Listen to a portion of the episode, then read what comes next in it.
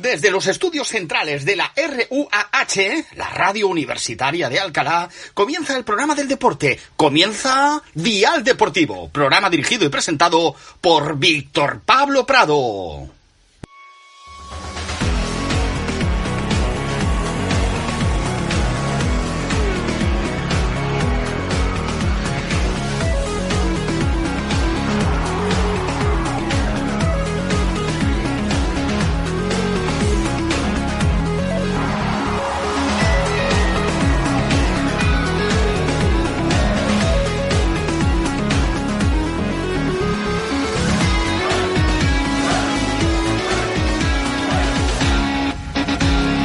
Buenos días, buenas tardes y buenas noches a todos y todas los oyentes y seguidores de Dial Deportivo. Nos encontramos un día más, hoy sí, en los estudios centrales de la Rua H, ya después de esa pequeña aventura que tuvimos por el centro de Madrid, por esa radio de Decisión Radio que nos dejaron sus estudios para emitir y grabar el programa número 100, el centenar de Dial Deportivo.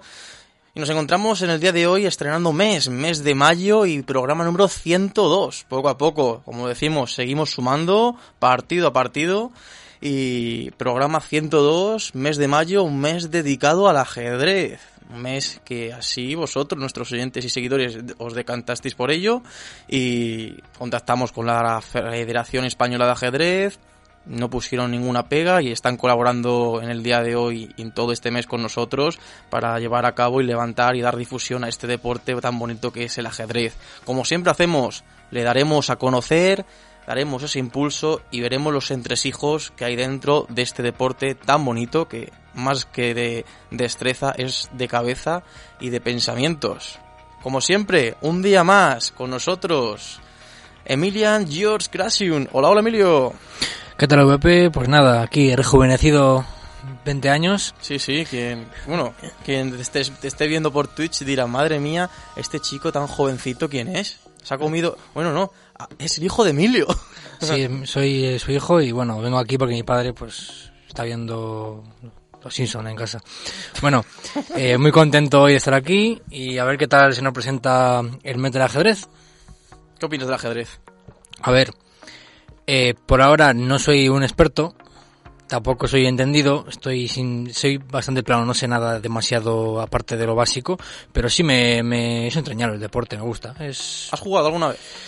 Me han enseñado, no he jugado una partida, pero sí que he hecho algunos movimientos, me han enseñado lo básico más o menos. Genial, yo me quedo con tu frase del último programa que le hemos puesto en redes sociales. La, la quiero cambiar. Venga, venga, coméntanos. Yo no quiero ser el peón, yo quiero ser el rey. Esa es mejor, no un Ya, caballo. Es, es que, a ver, yo, yo no quería ser demasiado prepotente, ¿sabes? no quiero ser un peón, quiero ser un, un caballo. Eso, es, ¿sabes? Eso es más humilde. es- es- no quiero sonar demasiado como si fuera aquí, ¿sabes? bien, bien, bien, bien, Emilio. Otro día más con nosotros, Roberto Palacios. Hola, hola, Roberto. ¿Qué tal? ¿Qué tal? Yo estaba extrañando este cuarto. Hace, hace mucho que no he estado por aquí.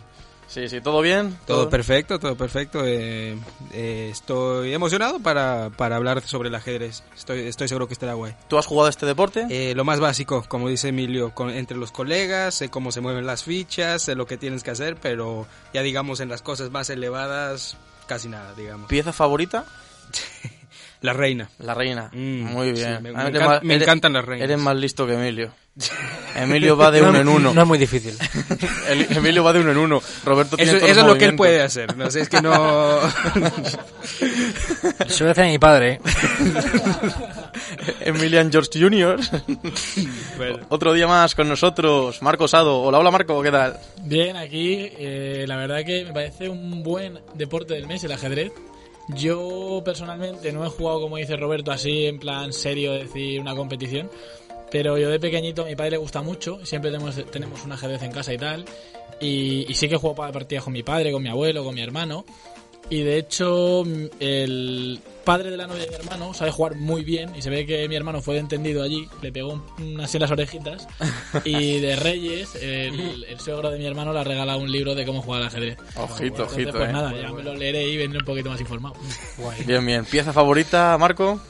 Pues a mí siempre me ha gustado mucho lo del alfil. Me parece eh, así eso de moverse en diagonal. Lo que pasa es que tampoco es muy útil, pero a mí me hace gracia. Bueno, más útil.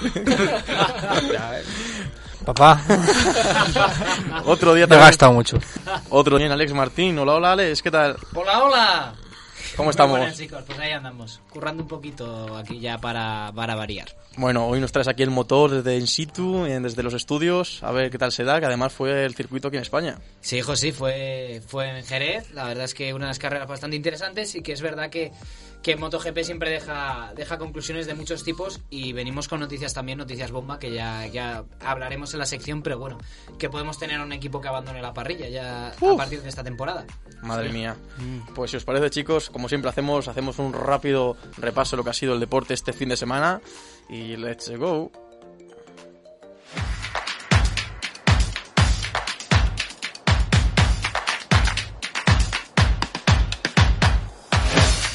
Nos vamos, como siempre hacemos, a la Liga Santander, la primera división española que ya tiene campeón. El Real Madrid consigue su liga número 34, chicos. 35 o 35. Pues por el culo te la hinco, Marco. Te- Ahí ¿Cómo puedes haber caído en esa, tío? Lo siento mucho. Maldito cabrón. Lo siento mucho. ya que- La madre que lo parió. Digo- Además es que he visto el silencio y he dicho, Dios mío, todo el mundo mirando el móvil, ¿por qué? Estaba, estaba agazapado nuestro Y querido encima, director, ¿eh? encima no estaba esto, ¿eh? Ni, ni programado ni nada. Es que he ido de cabeza. Es como la, es como la fiesta. ¿Sabéis la de los andorrenses? No, no, no vamos a caer. Pues a mí me lo, el otro día me hizo mi hermano y caí también. O la de Miguel Merino. Nah, no, no, Podéis responder, que yo no voy a responder. bueno, Es bueno, Miquel. Merino, no. Bueno, bueno, bueno, bueno. Vamos a, vamos a reconducir que el Real Madrid gana la liga. Bueno, el el Madrid campeón de liga, yo creo que mm, tiene mérito, mm, constancia que han tenido los de Carlo Ancelotti, que se convierte en el primer entrenador que gana, gana las cinco grandes ligas de Europa. Wow. Yo creo que el Real Madrid justo vencedor, justo ganador de la liga y un mérito espectacular de Carlo Ancelotti de haber ganado las cinco ligas en las cinco principales ligas de Europa. Emilio, ¿cómo lo ves? Bueno, pues un Madrid que vuelve a la liga, la gana. Un Madrid que aspira también para la Champions, pero bueno, eso es otra parte. Y bueno, pues el Madrid, qué decir, ha hecho una temporada ciertamente... No, ha sido buena, pero no ha sido la mejor que ha hecho en, en- en años. Pero yo, pues, doy mérito a Ancelotti. Ha sido un entrenador que ha sabido llevar el equipo con sus problemas y sus carencias y lo ha llevado a ganar la liga. Así que, pues nada, darle enhorabuena al Madrid. Muy bien, muy bien, Emilio. ¿La liga qué, qué liga es entonces? La 34 más 1. Oye, estáis muy 35. dados- Estáis muy dados a la poesía hoy, ¿eh? Sí, sí. Eh, chavales, estáis muy dados a la poesía. Bueno, Marco, madridista, ¿qué opinas de esta liga número Uh. 34 más 1? Pues yo creo que ha sido difícil, sobre todo para Ancelotti, aguantarnos a los cuatro hijos de puta de Twitter. Porque hemos ido por fases. Al principio era Ancelotti, luego Abuelotti, luego Chicleto y al final ha acabado siendo Padrelotti. Eh, bueno, Ha subido como una espiral. Yo creo que al fin y al cabo la consecución del título reafirma que Ancelotti tenía el, el plan, vamos a llamarlo ya el famoso plan, de forzar mucho la plantilla, que parecía que iban a llegar todos muertos, y, y- e intentar ganar la liga jornadas antes de lo que es habitual. Entonces, claro, ahora tú en mayo ves el plan y dices, joder, es que ahora mismo te sobran cuatro partidos que tú te puedes entrar en la Champions. O sea, contra el Español sacas los suplentes, contra el Atlético de Madrid puedes sacar el B si quieres, porque ya la liga la tienes ganada. O sea, estos son partidos para que los que van a luchar por un puesto Champions se lo jueguen entre ellos, el descenso se lo jueguen entre ellos. Nosotros en la liga ya es otra competición aparte que ya no... no... A ver, sí que es verdad que al Atleti te gusta ganarle, o al Betis, porque son equipos importantes en la liga, pero vamos, no te va a llevar a conseguir ningún título más. Entonces creo que ahora, viéndolo con perspectiva, dices, joder, pues al fin le ha salido bien el plan. Pero durante los meses de febrero, marzo, que empezabas a ver a Modric que echaba los higadillos, Kroos lesionado, jugando, forzando, Casemiro haciendo una temporada que la- de dudosa procedencia y decías, Dios mío, cómo esta gente está jugando, Dios mío. O sea, que tienes ahí a los- chavales. Yo soy fanboy de Camavinga y creo que ha estado infrautilizado. Ceballos, lo hablaba antes con Alex, también infrautilizado. Pero claro, ahora ves el resultado y dices, pues se podía haber dado más minutos a los chavales, pero no le ha salido tan mal como figuraba en un principio. Entonces, estoy contento. Creo que Ancelotti no es el entrenador que muchos madridistas querríamos, pero viendo cómo está el panorama, que Klopp ha renovado, que Tuchel tampoco, no sé, no me da una seguridad. Creo que de momento podemos seguir con Ancelotti y creo que va a hacer el Madrid eso, tirar la temporada que viene. Pero vamos, ha sido una temporada de idas y venidas, de pasar de Chicleto a Padrelotti a otra vez a Chicleto y es que el Madrid es así. Genial. Roberto, un balance de este campeonato del Real Madrid. Sí, sí, sí. Pues como han dicho, eh, Ancelotti lo, lo- ha hecho bien. O sea, eh, lo, lo- que ha tenido eh, Madrid esta temporada ha sido que eh, han sido los más... perdón, se me va, se me va la, la- la palabra, pero... Dilo en inglés, si Eh, no, también te entendemos. eh, más consistentes, ahí está, eh, más consistentes en la liga. Ellos, el Sevilla tuvo una, digamos, buena temporada, empujó en algunas partes, pero bueno, no, no tuvieron la misma consistencia que el Madrid. Y también, eh, com- como han dicho los jugadores, tienen un gran mérito. Vinicius Junior, Benzema, específicamente, eh, especialmente Courtois, también ha, ha sacado a veces de muchos problemas al Madrid. Así es que, pues, eh, pues tal vez no la, la, la- eh, la temporada más... eh, mira, un título es un título, no importa cómo lo ganes, mientras lo ganes. Así Sí. es que es un gran, gran eh, cosa que ha hecho el Sí, Madrid. Es Sí, un sí. hito importante y además se Carlo Ancelotti que en su anterior etapa había ganado todo y le faltaba la Supercopa de España y, UEF y, uy, y la Liga Santander, cosa que ya ha cosechado en este vigente año y veremos a ver si consigue esa Champions League. Alex, una valoración de este campeonato del Real Madrid. Bueno, ha sido una temporada molto difficile. Bueno, ahora soy padre, padre Ancelotti, ¿no? La- ¿Dónde tienes bicicleta- el, el puro, el puro? ¿Dónde está el puro? le- Lo tengo, lo tengo aquí, Le- amigo. lo- levanta la ceja un poco. Lo tengo, lo tengo aquí, eh. La ceja está aquí levantada todo el día porque no se me vaya. Eh. No, ahora en serio. Eh, creo que al final mm, Ancelotti se le, a- se le aprecia menos de lo que realmente de lo que realmente creo que merece. Al final Ancelotti es uno de los mejores entrenadores de, de la historia. No en vano, recordemos que entrenó al Milan, que tuvo a Shevchenko, que tuvo a Kaká, que tuvo a Pablo Maldini en su mejor momento, Costa Curta, Dida, eh, no sé si me dejó alguien, Rui Costa, eh, Pirlo en su mejor momento también, Kaká, aquel mítico Kaká que en realidad vino aquí al Madrid y bueno, se convirtió un poco en eso, ¿no? Es- En un, perdón por la faltada, en un ¿eh? Ede Perdón. Hazard sin bien. acento. En un Ede Hazard Sí, bien. bueno, perdón por la faltada, pero sí que es verdad que Ancelotti ha entrenado siempre a los mejores equipos del mundo y que se le- realmente se le dan demasiados palos para la trayectoria que ha tenido. No en vano tiene 3, 4 Champions, ha sido jugador, ha estado en el mejor Milan de la historia de Arrigo Sacchi, eh, ha sido un grandísimo jugador como entrenador, ya ni os cuento, y creo que el Real Madrid ha sido justo merecedor de esta liga. Es verdad que hay rivales como el Atleti o el Barça que se han borrado demasiado pronto, pero el más regular y el mejor ha sido el Real Madrid. La liga a ver, es un debate interesante que ya podemos abrir otro día, que si cuál vale más Liga o Champions, pero es verdad que la Champions puedes tener un pelín más de fortuna, porque son partidos a ida y vuelta que ahí se deciden por de- pequeños detalles, pero una liga de 38 partidos eh, creo que se ve quién es el mejor equipo, y en este caso ha sido el Real Madrid, y no duelen prendas en reconocerlo, y que ha hecho una temporada brillante. Que luego es verdad que se le puede discutir a Ancelotti cosas como lo de gestión física, que ya le pasó en la primera etapa, en la segunda temporada, no sé si os acordáis. Pero sí que es verdad que, que este año no lo ha pasado. Creo que a partir de marzo también ha tenido un pequeño subido en el Real Madrid. Y creo que incorporando pequeñas piezas, pues eso, lo que decíamos antes, Ceballos le ha más minutos, ha cogido algo de aire el equipo, Modric ha dosificado, ha sabido dosificar. Y creo que la gestión física también ha sido impoluta con Antonio Pintus, que realmente era, es un preparador físico excelente. Y creo que el Real Madrid tiene grandísimos profesionales y creo que se merecen más que nadie esta liga. Y que bueno, ahora viene la Champions, ¿no? Viene el desafío importante, pero también os digo una cosa.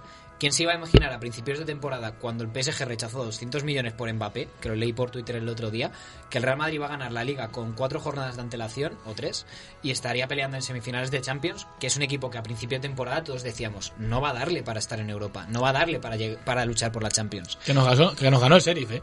Sí, sí, por eso. Ah, esto, también, cierto. esto también lo he leído en una entrevista, no sé quién era, era... Luego lo pero bueno, sí, que es verdad. Bueno, tenemos ahí la intervención del jeque del PSG también por ahí. Pero, El hijo de Emilio con el Twitter. bueno, es una intervención poco afortunada. ¿eh? Pero bueno, es verdad que hay que darle la enhorabuena al Real Madrid. Y me imagino que hablaremos ahora, ¿no? Del tema, querido director, de- del famoso ya pasillo que me tiene a mí hasta los mismísimos mengues. Sí, yo creo que hacemos rápido repaso de los resultados Sí. del fin de semana, donde esa jornada número 34, el Madrid se alzaba con ese título de la Liga, y pero también se abría la jornada el viernes 29 de abril, con ese empate en el Sánchez Pizjuán, 1 a 1 entre el Sevilla y el Cádiz. Sábado 20 30 de abril, Eh, victoria importantísima del Deportivo a la vez ante el Villarreal 2 a 1 que hace que el conjunto de Vitoria siga luchando por la permanencia. Victoria importante del Real Madrid en el Santiago Bernabéu 4 a 0 ante el Real Club Deportivo Español. Una victoria que le proclamaba campeón de la liga y donde Raúl de Tomás hacía un guiño a lo que será a lo mejor su próximo equipo para la vigente, bueno, para la siguiente temporada. El ex del Real Madrid eh, se reencontraba con su ex equipo donde se formó y hubo algunos guiños entre con, los jugadores, con, con, Carleto. Veremos a ver cómo se fragua y si se fragua este fichaje. Empate en Mestalla 1-1 en ese derby valenciano, Valencia 1, Levante 1. Eh, victoria también importantísima del Athletic Club de Bilbao en San Mamés por 2-0 ante el Atlético de Madrid. En este partido sí que quiero hacer un inciso. Alex, no sé cómo valoras la situación actual del Atlético de Madrid. Siempre estábamos aquí dialogando sobre el, sobre el solo Simeón las rachas, empezó una racha negativa, luego tuvo una cumbre positiva, pero ahora de nuevo parece que, no sé, no carbura la Simeoneta. Bueno, la, bueno, la Simeoneta es, que hace, es, que hace, tiempo se hace tiempo que se ha estrellado, ¿no? Creo que la temporada del Atlético de Madrid hay que definirla sin paliativos como un fracaso. Era campeón de liga, era campeón defensor y se ha quedado muy lejos del título, dejó de competir muy pronto. En Champions sí que es verdad que se ha llegado a cuartos de final y se peleó hasta el final contra el Manchester City, y en la Copa del Rey, pues otro desastre más. Parece que a Simeone le importa tres narices lo que haga su equipo en la Copa del Rey y así están yendo las cosas al Atlético, ¿no? Creo que al final se está viendo en errores defensivos, de marca, de concentración. Este año ha pasado muchísimas veces, los jugadores saben qué pasa, o se supone que saben qué pasan, y que no parece que hagan nada. La falta de actitud es preocupante, la afición está muy cansada ya, se habla de sinvergüenzas, eh, sinceramente, yo hablo de lo que veo y yo no voy a entrar a, criticar o a matar, mejor dicho, al Cholo, porque ha tenido una etapa realmente brillante en el Atlético de Madrid, pero sí que es verdad que debería plantearse algunas cosas de cara a cuando ya acabe la temporada, que le queda muy poquito, a intentar meterse en Champions e intentar pues terminar la temporada lo más digna posible, pero, pero sí que es verdad que esta temporada en las oficinas del Metropolitano, que por cierto va a cambiar de patrocinador porque el contrato con Wanda se acaba esta temporada y va a haber cambio de nombre, mm, hay ofertas al parecer, lo han sacado los compañeros del diario AS y del diario Marca también. Y nada, parece que va a haber cambios esta temporada, pero también hay que recordar que el Cholo va a cobrar menos si el Atlético de Madrid no, no, no entra en Champions la próxima temporada. Lo igual también le viene bien al equipo un poco revitalizarse y, y, después de hacer este análisis tan sesudo, que igual algunos se me ha dormido ya, eh, decir que bueno que hay algunos jugadores que es verdad que no se merecen vestir la camiseta del Atlético de Madrid porque su actitud ha sido lamentable, ha sido mm, sinceramente bastante lejos de la que se esperaba, el nivel de compromiso ni te cuento. Eh, sinceramente creo que hay muchos que tendrían que replantearse si quieren seguir aquí la próxima temporada porque de verdad ha sido lamentable, ha sido mm, desastroso, catastrófico. Como diría Pedro Piqueras, un auténtico desastre algo espantoso, catastrófico, terrorífico. Pero sí que es verdad que, hay jugadores. Y voy a poner el foco, ¿qué diablos? Felipe en defensa ha mejorado los últimos partidos, pero la temporada en general ha sido un desastre, con errores de concentración, muchas tarjetas, fallos defensivos horribles. Oblak ha mejorado mucho este, este último tramo, pero ha tenido fases de la campaña también muy malos. En el centro del campo cosa igual, Coque, De Paul ha sufrido un bajón tremendo, Grisman ha desaparecido. Y yo he sido un gran defensor de Grisman, pero creo que la última parte de la temporada ha sido espantosa también del francés. Eh, de los pocos brotes verdes, Joao Félix. Sinceramente, Joao Félix porque ha explotado. Finalmente creo que por fin ha sacado su mejor versión. Y creo que, que es una de las grandes noticias para este Atlético de Madrid que necesita una figura como él en estos tiempos más que nunca. Completamente de acuerdo contigo, Alex. La verdad que es, bueno, estas declaraciones yo creo que están bien eh, comentarlas porque un aficionado colchonero como tú es los que más pueden sentir lo que está sufriendo el club ahora mismo y yo creo que ninguna cosa que podamos objetar, chicos. Yo sí que quería decir que creo que entiendo la visión de Alex, pero si de los tres o cuatro goles que pudo marcar el Atlético de Madrid al Manchester City en el, en el Wanda, marca dos, la historia habría cambiado mucho. Meterte en una semifinal de Champions con el planteamiento que mucha gente criticó al Cholo y yo creo que hay que tener una madurez futbolística para entender todo tipo de planteamientos. Que jugar bien no es jugar al toque. O sea, el mm. tipo de juego del Cholo no es, es más feo, pero no significa que esté mal. Jugar como juega el Cholo no está mal. Puede ser menos es otra forma, es otra forma. Pero, por ejemplo, el partido que plantea el Cholo en Manchester es el partido que tenía que plantear y a mí me pareció perfecto. Te meten un gol, bueno, mira, un momento de 35 segundos de desconcentración. Pero tú ves el partido que hace defensivamente el Atlético de Madrid y es perfecto. Luego te llegan al Wanda Metropolitano, te hacen un partido en un 85% perfecto y cuando tienen que meter gol no lo meten. Pues es que al fútbol al fin y al cabo va en eso, en meter gol.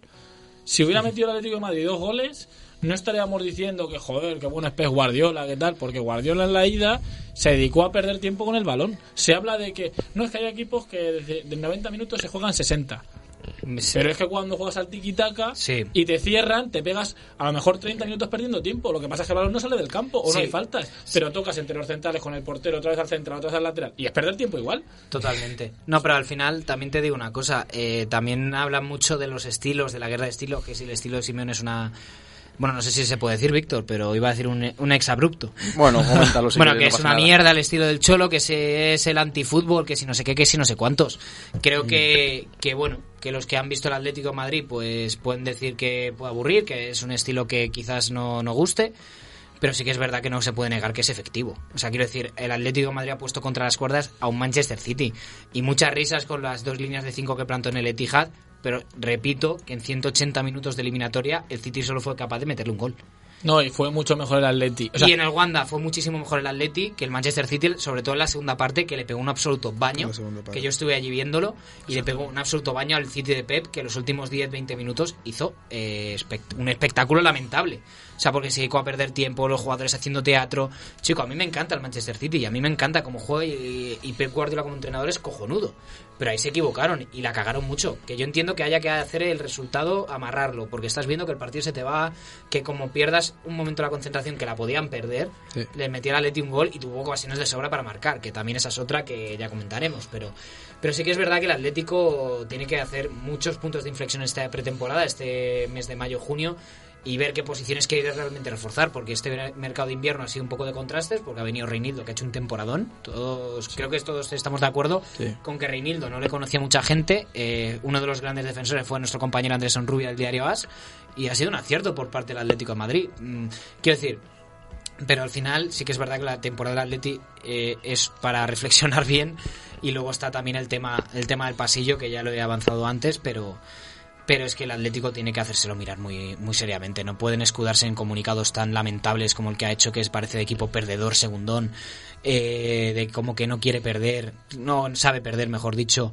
eh, con cosas así pierde prestigio el Atlético de Madrid no sé quién habrá dado la orden de, en el club de hacer ese comunicado pero de verdad si no es Gilmarino Cerezo, esa persona tiene que estar en la calle ya. Porque no puedes hacer este tipo de cosas, sinceramente. Porque estás manchando la imagen de tu club y le estás tirándole a los leones. Y, y, chico, el pasillo, pues bueno, cada uno puede hacer lo que le dé la gana. Yo no soy muy partidario de pasillos humillantes, pero sí de reconocer que el Real Madrid ha sido justo campeón. Y chico, felicitarles, que parece que es lo que ha hecho el Atlético Madrid en privado, con el Real Madrid con el Betis al final lo que ha sacado la información de nuestros compañeros del diario AS muy bien muy bien publicada y muy bien contrastada y la verdad es que también eh, es que yo creo que es una bomba de humo para desviar la atención por la mm, temporada tan lamentable que se ha hecho Así es, Alex, una carta que enviaron a tanto al Real Betis campeón de la Copa del Rey, Real Madrid campeón de la Liga Santander.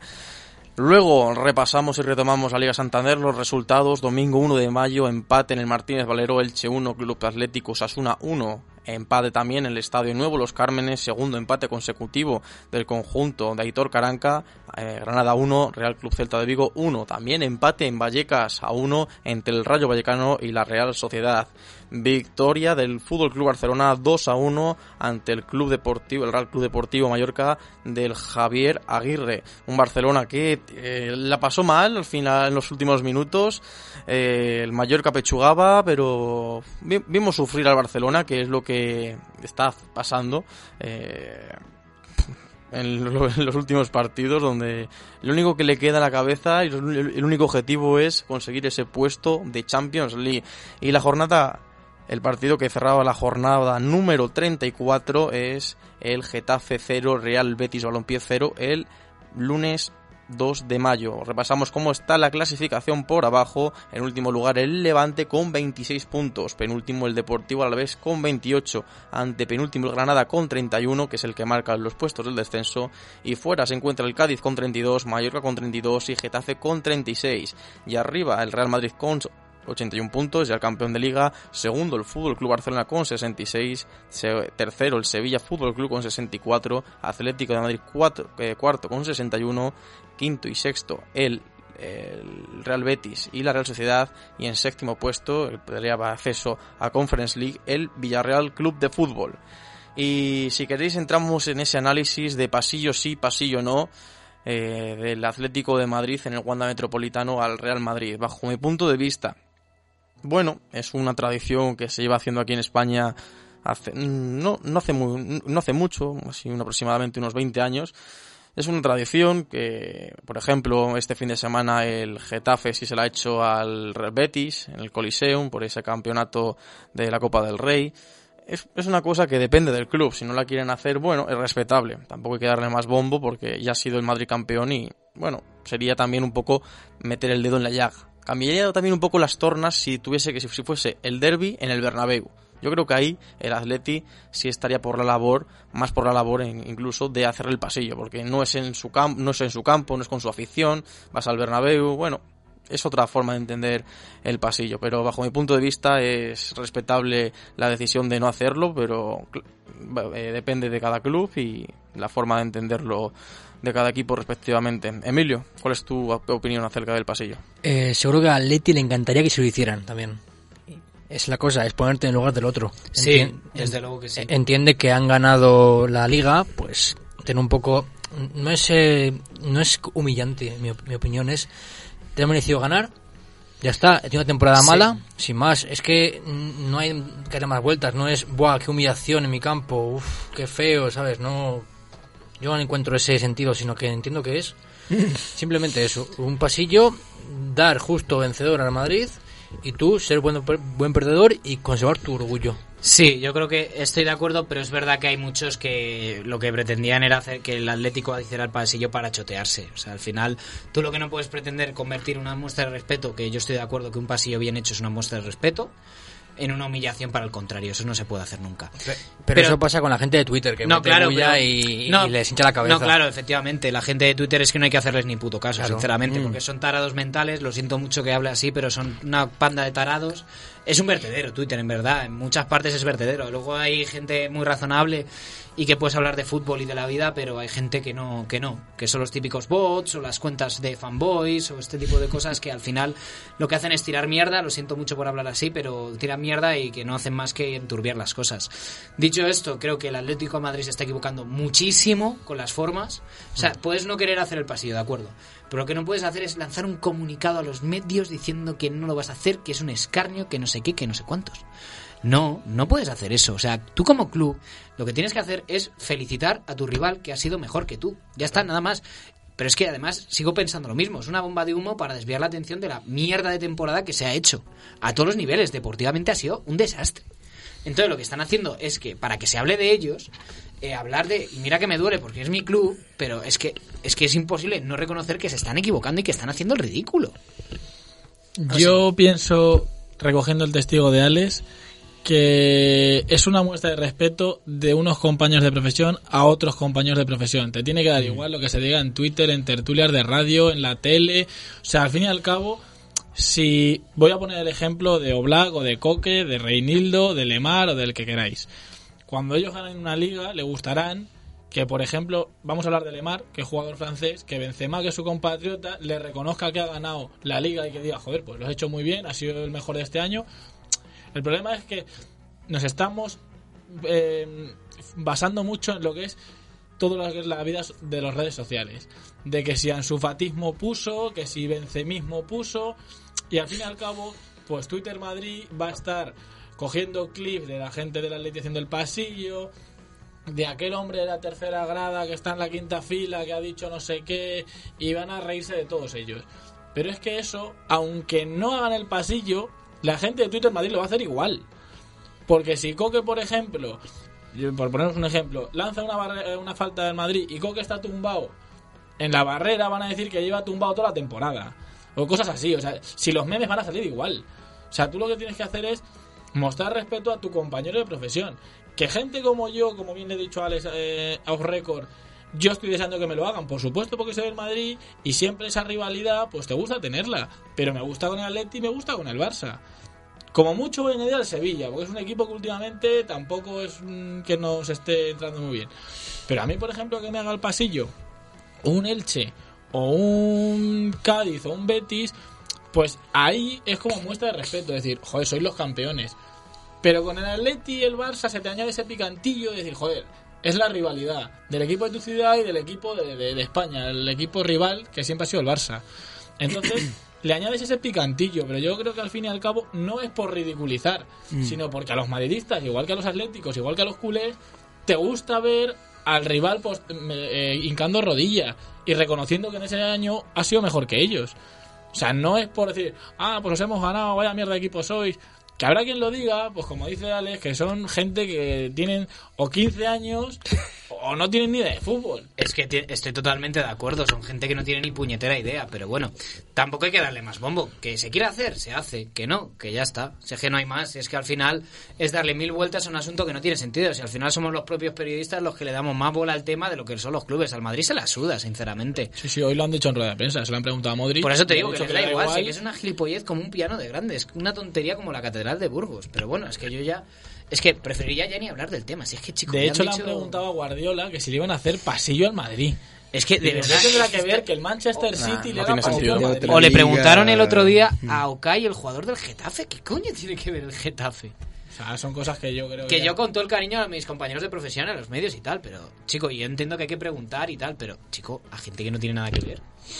Así Pero es. bueno, bueno, vamos a continuar. Eh, Roberto, cuéntanos rápido lo que tengas del fútbol internacional, si tienes por algo preparado. Ah, súper rápido el internacional, sí, claro. Bueno, claro. Eh, sobre todo en Alemania ya el campeón es el... Es el, ah, es el Bayern de ¿Quién va a Múnich ser? por la... Mm, sí, mira, no sé si no sé si saben quién sería, pero bueno, ya por la 10, 11, ya, ya, ya se me fue, probablemente el siguiente año lo ganen también, así es que pues nada.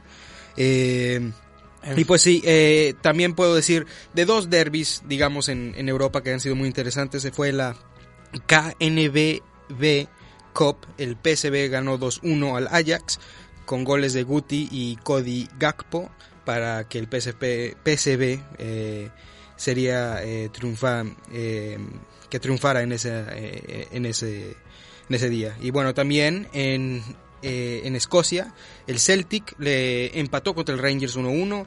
Eh, es muy probable que el Celtic gane la liga, pero bueno, el Rangers tiene una, una posibilidad muy, muy pequeñita y es un derby que ha estado desde 1888. No sé si es probablemente el más. Sí, sí, sí, el Old Firm Derby, como lo conocen allá. Y pues bueno, creo que ya ahí le dejo. Luego en Francia también el tengo campeón, el Paris Saint Germain. El PSG, Ya sí, se van sí, cerrando sí. ligas. Para sorpresa de pocos, lo único que van a ganar, lo único que han gana- que han ganado. ese equipo de, de FIFA. Mm, sí, sí, claro. Y bueno, y si vamos un poquito a la Premier, el Everton le ganó 1-0 al Chelsea. Eh, el Everton con posibilidades de ser descendido por primera vez en su historia a la segunda. Pero bueno, con esta victoria contra el Chelsea les ayuda bastante. Y bueno, el Tottenham le ganó 3-1 al Leicester y el Arsenal también ganó 2-1 contra el West Ham. Eh, los dos clubes del Londres del Norte están tratando de pelearse para los el último puesto de la Champions League, digamos. Genial, Roberto. Muchísimas gracias. Y ya para ir terminando Sí, sí. el tema de la actualidad deportiva, recordar también que Carolina Marín, en su regreso a las pistas, 337 días después por su lesión, se hizo con el oro europeo en Madrid. También destacar que el Fútbol Club Barcelona de Fútbol Sala se impuso al Sporting de Lisboa para lograr, para lograr su cuarta Champions League de Fútbol Sala. Y con esto pasamos al motor. Alex, coméntanos toda la actualidad del motociclismo y MotoGP. Eh, bueno, eh, a ver, ¿se me escucha? Escucha, genial. sí, sí. Vale, genial. Eh, bueno, empezar que, que ha sido fin de semana de carreras, que ha sido uno de los fines de semana más especiales de toda la temporada para, para los moteros, que es el Gran Premio de España, el Gran Premio de Andalucía en Jerez, en ese mítico circuito que ha visto tantas victorias de pilotos españoles y que, y que ha habido también victorias de pilotos españoles, aunque sea en Moto 3, si queréis empiezo por la categoría pequeña y vamos creciendo. Mismamente. Venga, pues eh, tenemos que en Moto 3 ha habido un auténtico carrerón, porque Izan Guevara se ha llevado la victoria en la última vuelta, en la última curva, haciendo un por fuera en la curva de Jorge Lorenzo, que como todos sabemos eh, es conocido por la expresión por fuera.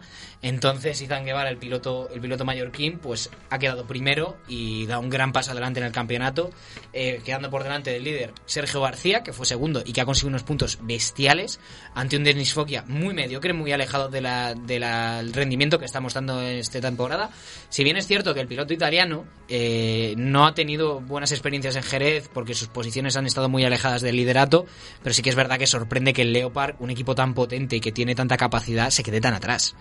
Y luego el podio lo completo Jaume Masia, que está mejorando mucho, con Héctor Faul también echándole una mano. Creo que el piloto, el piloto del Red Bull KDM está mejorando un montón y hay que apreciar esa mejoría, esa evolución que está teniendo y que, y que es una y que es de agradecer.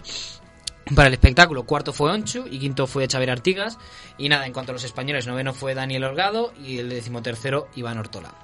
Luego en Moto 2 tenemos un nuevo ganador que fue Ayogura, el piloto japonés del Idemitsu Honda Asia, que está siendo uno de los equipos más fuertes de este comienzo de temporada. Consiguió una victoria espectacular, fantástica, dejando a varios segundos de distancia a Aaron Canet, que hay que recordar que venía con una lesión en el brazo, en el hombro, que fue operado y que quedó segundo que hay que recordar el gran esfuerzo que ha hecho el piloto el Flexbox Pons HP40 y luego tercero fue Tony Arbolino, otra de las grandes sorpresas de la temporada, unas grandes revelaciones que ha conseguido otro podio y que están ayudando al equipo a mejorar. Y luego cuarto fue Augusto Fernández, que está superando de forma clara a Pedro Acosta de momento, que Pedro no está terminando de arrancar, fue, fue vigésimo, estuvo en las últimas posiciones porque se cayó. Y bueno, tenemos también que recordar eh, el problema que ha tenido Fermín Aldeguer de nuevo con una caída provocada por Jake Dixon, Dixon y que Jake Dixon le recriminó en un gesto que nadie entendió y que Raúl Fernández en antena, recordemos que está lesionado el piloto de San Martín de la Vega, dijo, pero qué protesta si, si le has tirado tú. en uno de los momentos más graciosos. Quinto fue Rotter, sexto fue Celestino Vietti, el líder del Mundial, que sacó unos buenos puntos a pesar de que su carrera fue algo apagada. Séptimo Ben Snyder, otra de las grandes mejoras. Octavo Joe Roberts y noveno Albert Arenas y décimo Jorge Navarro.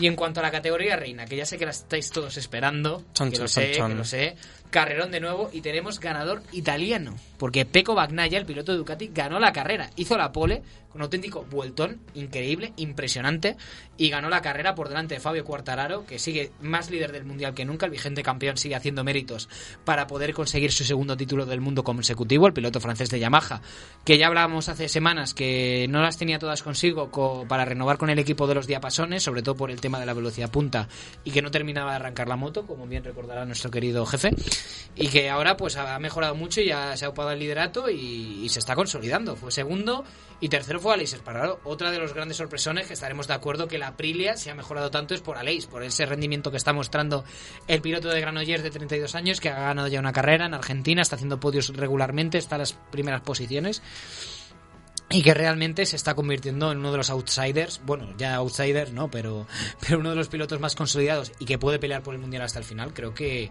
no hay que descartar para nada a Aleix. Cuarto fue Mar Márquez, que oye, va dando pasos poco a poco en medio de polémicas de que si chupa rueda a la hora de hacer sus vueltas, pero es verdad que Marx sigue, ya está volviendo por sus fueros. No hay que lanzar las campanas al vuelo, por supuesto, porque no está para ganar carreras, ni mucho menos todavía, él es consciente, todos debemos serlo, pero hay que demostrar que, hay que ver, mejor dicho, que Mark está volviendo a ser el que era porque tuvo una salvada en Jerez, no sé si la viste, espectacular, que está prácticamente en el suelo y se levantó y fue capaz de ser cuarto por delante de Jack Miller, que está mejorando el piloto australiano también, por delante de Joan Mir sexto, que ahora comentaremos el bombazo del equipo Suzuki, que la verdad es que yo cuando me enteré me quedé a cuadros.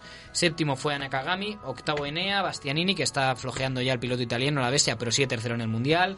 Noveno Bezeki, décimo Binder, un décimo Paul Espargaró, muy alejado de su compañero de equipo, duodécimo Oliveira, décimo tercero Alex Márquez, que volvía a puntuar, gran rendimiento del hermano, del hermano de Marc, y décimo cuarto Maverick Viñales, que no termina de arrancar y está pendiente de renovar contrato, por cierto. Alex también tiene que renovar contrato y veremos a ver qué pasa con Alex Rins, que no puntuó, y Jorge Martín, que también está pendiente del puesto en la Ducati oficial, en la Desmosici oficial de fábrica de Borgo Panigale que se cayó otra vez y que está siendo muy irregular el piloto de San Sebastián de los Reyes. Pero vamos a ver la noticia que puede sacudir el mercado por completo. Ya acabado de hablar de Jerez. Que es que Suzuki, después de los test, por cierto, que lideró Zarco, que fue segundo Binder, tercero Cuartararo, y que hay que ver a Mar Márquez decimoquinto, pero bueno, los test son para lo que son, para, para hacer pruebas, para mejorar cosas de la moto de cara a la próxima temporada, para las próximas carreras, pero la noticia bomba es que cuando se acabó los test, Suzuki confirmó que abandonaba el Mundial de MotoGP a final de la próxima temporada. es que es una barbaridad. Es que yo no lo entendí porque el equipo japonés, de, el equipo japonés eh, está en una posición buenísima. Tiene a sus pilotos compitiendo por el mundial. Hace dos años Mir fue campeón del mundo. Rin siempre pelea. Que es verdad que el año pasado fue un pelín más flojo, pero consiguieron podios, luchan por victorias. No tiene mucho sentido esta marcha de Suzuki, porque al final, y encima se quieren ir rescindiendo de manera unilateral el contrato con Dorna y todo, que es algo que a Dorna no le ha hecho ni pizca de gracia, evidentemente, y ha dicho que esto ni de coña. O sea, sinceramente les ha contestado que no se pueden ir así de esta manera. Y yo entiendo perfectamente a la entidad de Carmelo Espeleta, porque es que lo que parece mentira es que un equipo tan formal como Suzuki, que además son vienen de una cultura, la japonesa, que son muy formales, muy serios y que para estas cosas se lo toman todo muy serio, que se quieran ir así, es que no se entienden los motivos de Suzuki. Pero bueno, al final es lo que hay, ¿no? Al final es motociclismo, es un deporte muy imprevisible, un deporte espectacular y no sabremos qué pasará con Rins y con Mir porque la verdad es que les deja la estacada junto al resto de trabajadores de Suzuki y el mercado de fichaje se puede mover y mucho porque la presencia de Paul Espargaro, por ejemplo, en Honda no está ni mucho menos confirmada, Joan Mir puede pasar a Honda, Rins irse a, a, su- a Yamaha con Quartararo porque Morbidelli, evidentemente estaremos todos de acuerdo que el rendimiento que ha tenido en el equipo oficial está muy por debajo de lo que se esperaba. Ya no se está pidiendo que fuera eh, igual que el compañero de Cuartararo, ser igual que Cuartararo, pero, pero que le pusieran alguna dificultad y no lo está haciendo, está muy alejado. Y por cierto, ha sacado hoy los compañeros de, de marca una noticia también que me llama muchísimo la atención y que quería comentarla con vosotros. Y es que ha salido que RNF, el que era el anteriormente conocido como Petronas, el SRT, el, Se- el Sepan Racing Team, está muy cerca de cambiar de marca porque se podría ir de Yamaha, o sea, de Aprilia, sí, de Yamaha, perdón, a Aprilia. O sea que Aprilia tendría cuatro motos en la parrilla. Y sí, de lo más curioso y que puede mover también los cimientos de la parrilla porque hay muchos pilotos que no tienen su futuro decidido y que pueden pasar muchas cosas. Y bueno, este ha sido el repaso de, de motos, pero también quería terminar con Fórmula 1 porque recordemos, no ha habido carreras este fin de semana, pero vuelven este fin de semana con una carrera absolutamente nueva, el Gran Premio de Miami. Este es donde habían puesto barcos ahí en Sí. mitad, en un parking, por encima. Sí, habían presentado también reclamaciones los vecinos por posibles ruidos, pero vamos, parecen, parecen que viven en otro mundo. O sea, si tienes a la Fórmula 1 al lado, vas a tener ruido para aburrir. Pero también te digo, vas a tener unas vistas magníficas del Gran Premio. Y puedes alquilarlo y sacarte tu dinerillo y hacer tu negocio como hacen con el fútbol también en Vallecas o en Ipurúa, por ejemplo. La reventa de un abono para el Madrid City, a que no sabes en cuánto estaba. Sorpréndeme. En el, bueno, encima lejitos, en un anfiteatro de estos, en un tercer cuarto. Sorpréndeme. 400 euros. Buah, no me sorprende. Flipante. Y nada más que destacar, muchísimas gracias Alex como siempre por traernos el motor aquí a Dial Deportivo y nos vemos la próxima semana. Por supuesto, la próxima semana con más, pero mejor todavía. Eso es. Y enseguida volvemos, hacemos un pequeño break con Fuera del Mercado, con Dani Ocean, y enseguida volvemos con la entrevista del programa.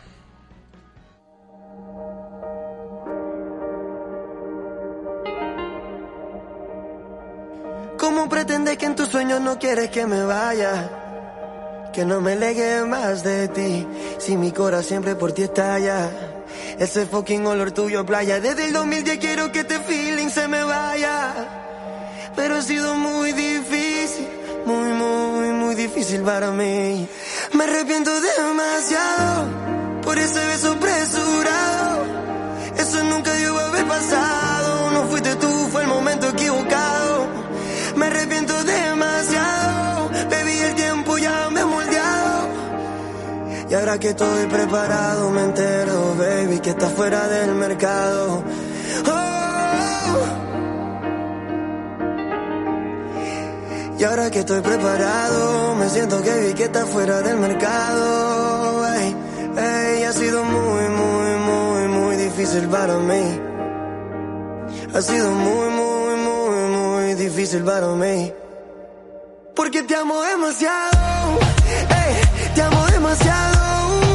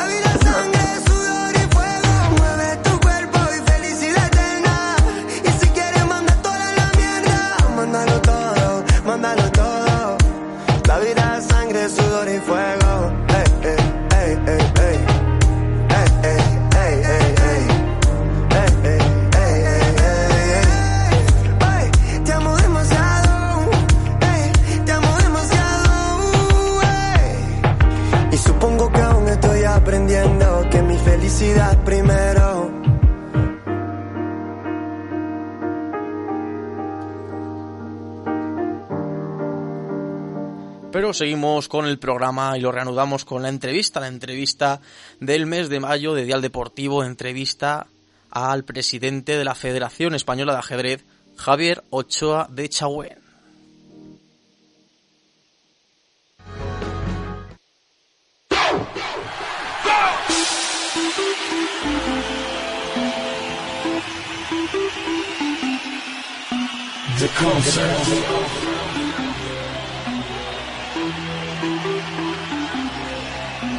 The light and the concert. The party and the concert. The music and the concert.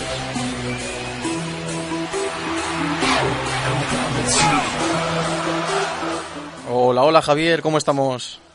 Hola, buenas tardes. Pues muy bien. Bueno, en primer lugar, darte las gracias por estrenarnos contigo, con el presidente de la Federación Española de, de Ajedrez, eh, en este mes tan especial que hacemos aquí en Dial Deportivo, un mes dedicado especialmente al ajedrez.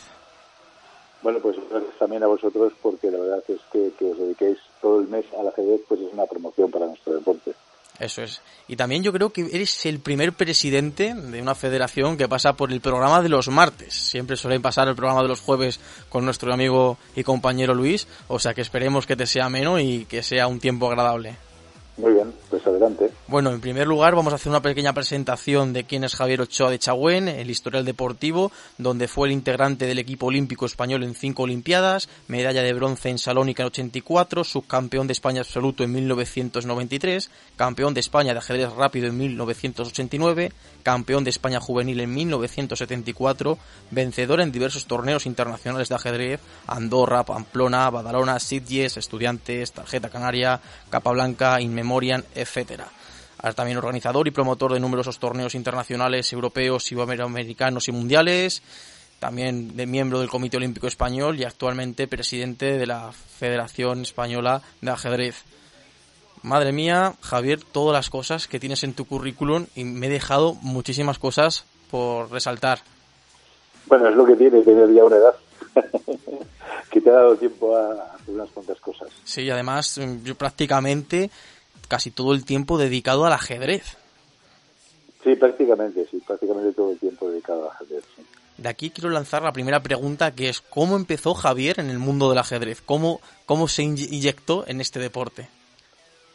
Bueno, a mover las piezas pues me enseñó mi padre, como a, a, a casi todo el mundo, pero bueno, esto no fue relevante. Lo relevante es que una vez cuando tenía 13 o 14 años, pues yo vivía en Bilbao y vi que había un torneo para niños en el parque infantil de Navidad.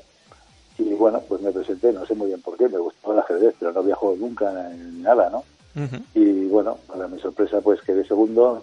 Desde el club de Bilbao me dijeron que si me quería apuntar y bueno, hasta hoy. Uh -huh. Es un deporte que, ya quieras que no, ha practicado casi todo el mundo en la sociedad, pero que a nivel profesional yo creo que se le destaca poco y tiene poca visibilidad. ¿A qué crees que se debe esto? Bueno, también todo depende de la visibilidad de los deportes que no son los grandes deportes de masas, como el fútbol, baloncesto eh, o algún otro. Eh, pues está ligada generalmente a, tener una figura de, de, mundial de, ese deporte, ¿no? Y eso pues de momento no ha ocurrido, es decir, no hemos tenido un campeón mundial español ni alguien que esté en los cinco primeros del mundo.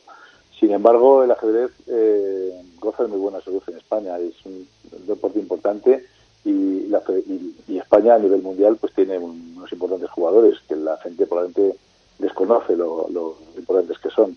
Concretamente, eh, te puedo dar un dato, eh, España como país, como, como federación, es eh, por fuerza de los, sus deportistas el número 8 del ranking mundial. O sea, estamos con, colocados muy altos en el ranking mundial. Sí, sí. Eh, este ranking lo, lo, hace la Federación Internacional y se basa en el promedio de los 10 mejores jugadores, ¿no? Porque en ajedrez, como puede pasar en tenis, por ejemplo, pues cada jugador tiene unos puntos y un ranking internacional. Uh -huh. ¿Y cuál es el país que dirías tú que está en el top 1 y bueno, que es inal inalcanzable? Ahora mismo, desde luego, son inalcanzables eh, Estados Unidos y, y, China en este momento. Y, y, luego, perdón, perdón, me he olvidado de Rusia. Estados Unidos, Rusia y China. Uh -huh. Joder, por los demás curioso. puestos se puede luchar, aunque la India, la verdad, está también un poquito por arriba, ¿no? Pero bueno, si no estamos tan lejos, te digo que somos octavos, el séptimo que es Francia lo, A lo mejor le pasamos el año que viene y bueno, lo que pasa es que los de arriba digo que quedan un poco grandes todavía. Ujú.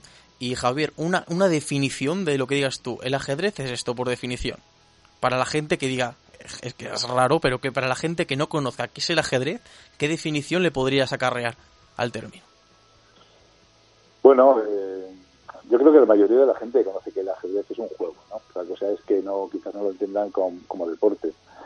Y yo lo que yo diría que el ajedrez pues es una excelente preparación para la vida, así como el deporte en general también lo es, pero es más bien para la salud, para la salud de la persona.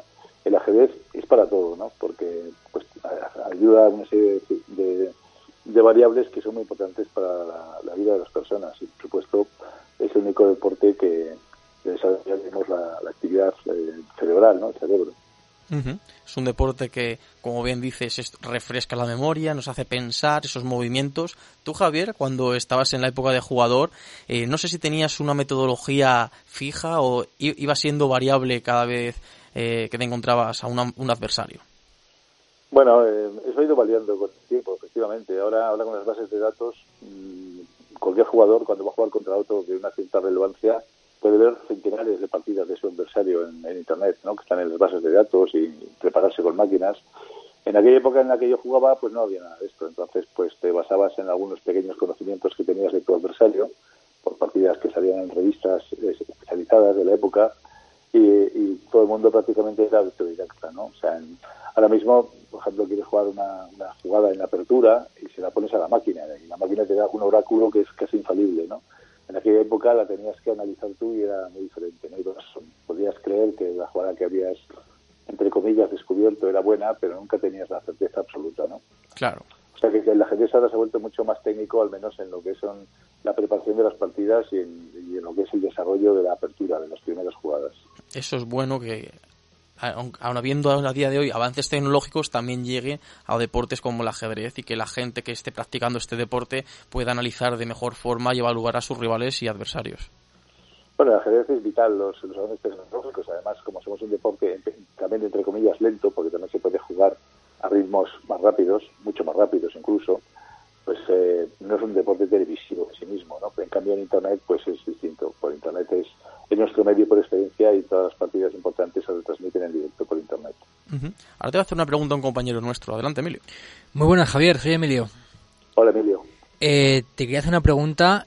Que, ¿Qué opinión te merece a ti que los streamers, influencers y, sabes, que hay gente que, eh, que, que influye en los jóvenes jueguen últimamente jueguen mucho al ajedrez? Porque le han dado mucho, mucho mucha bola eh, últimamente en línea al ajedrez y tal. ¿Qué opinas?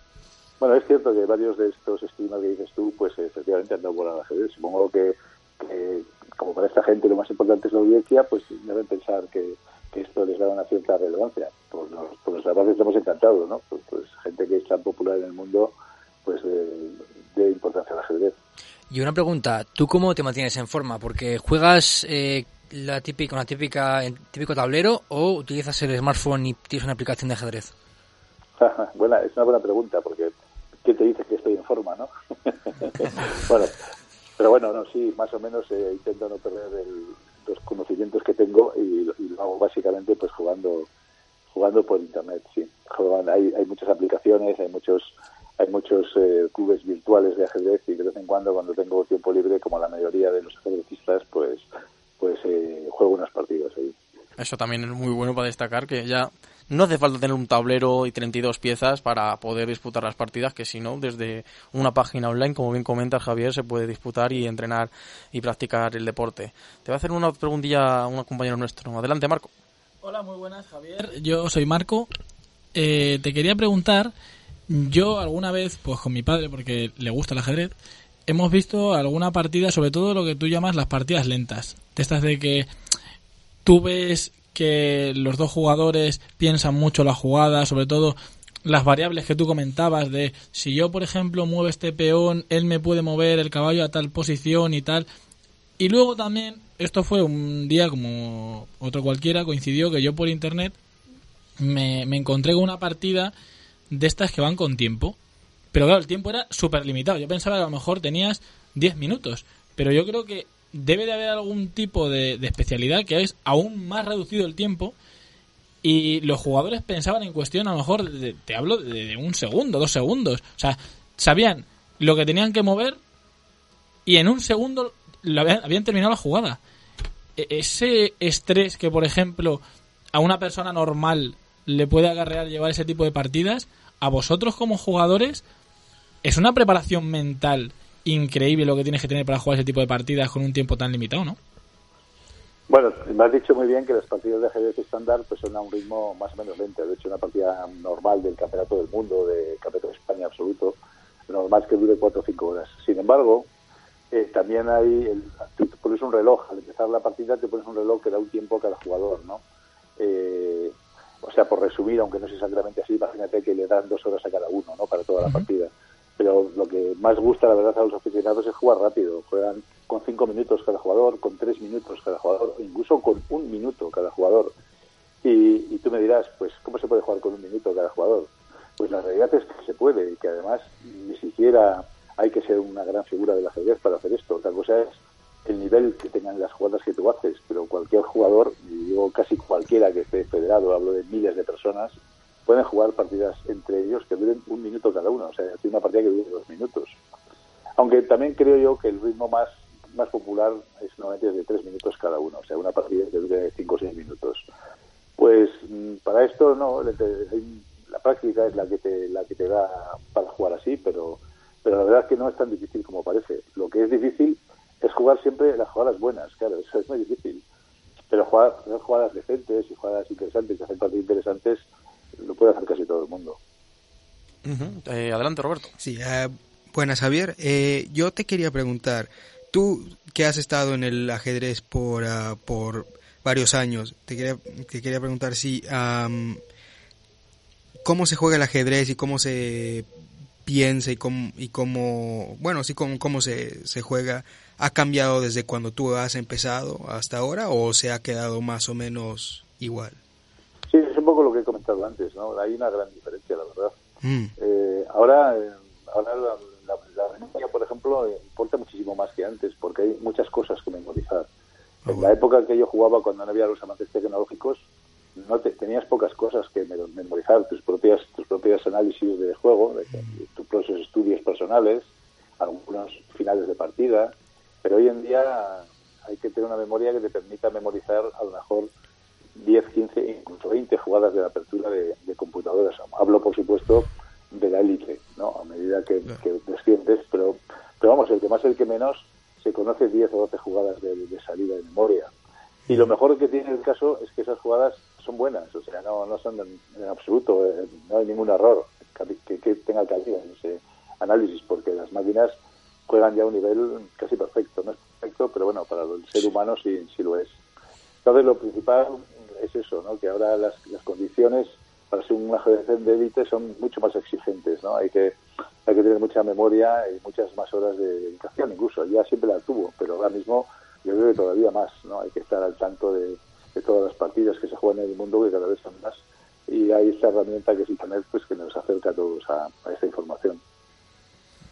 Eh, yo te quería volver a preguntar otra cosa.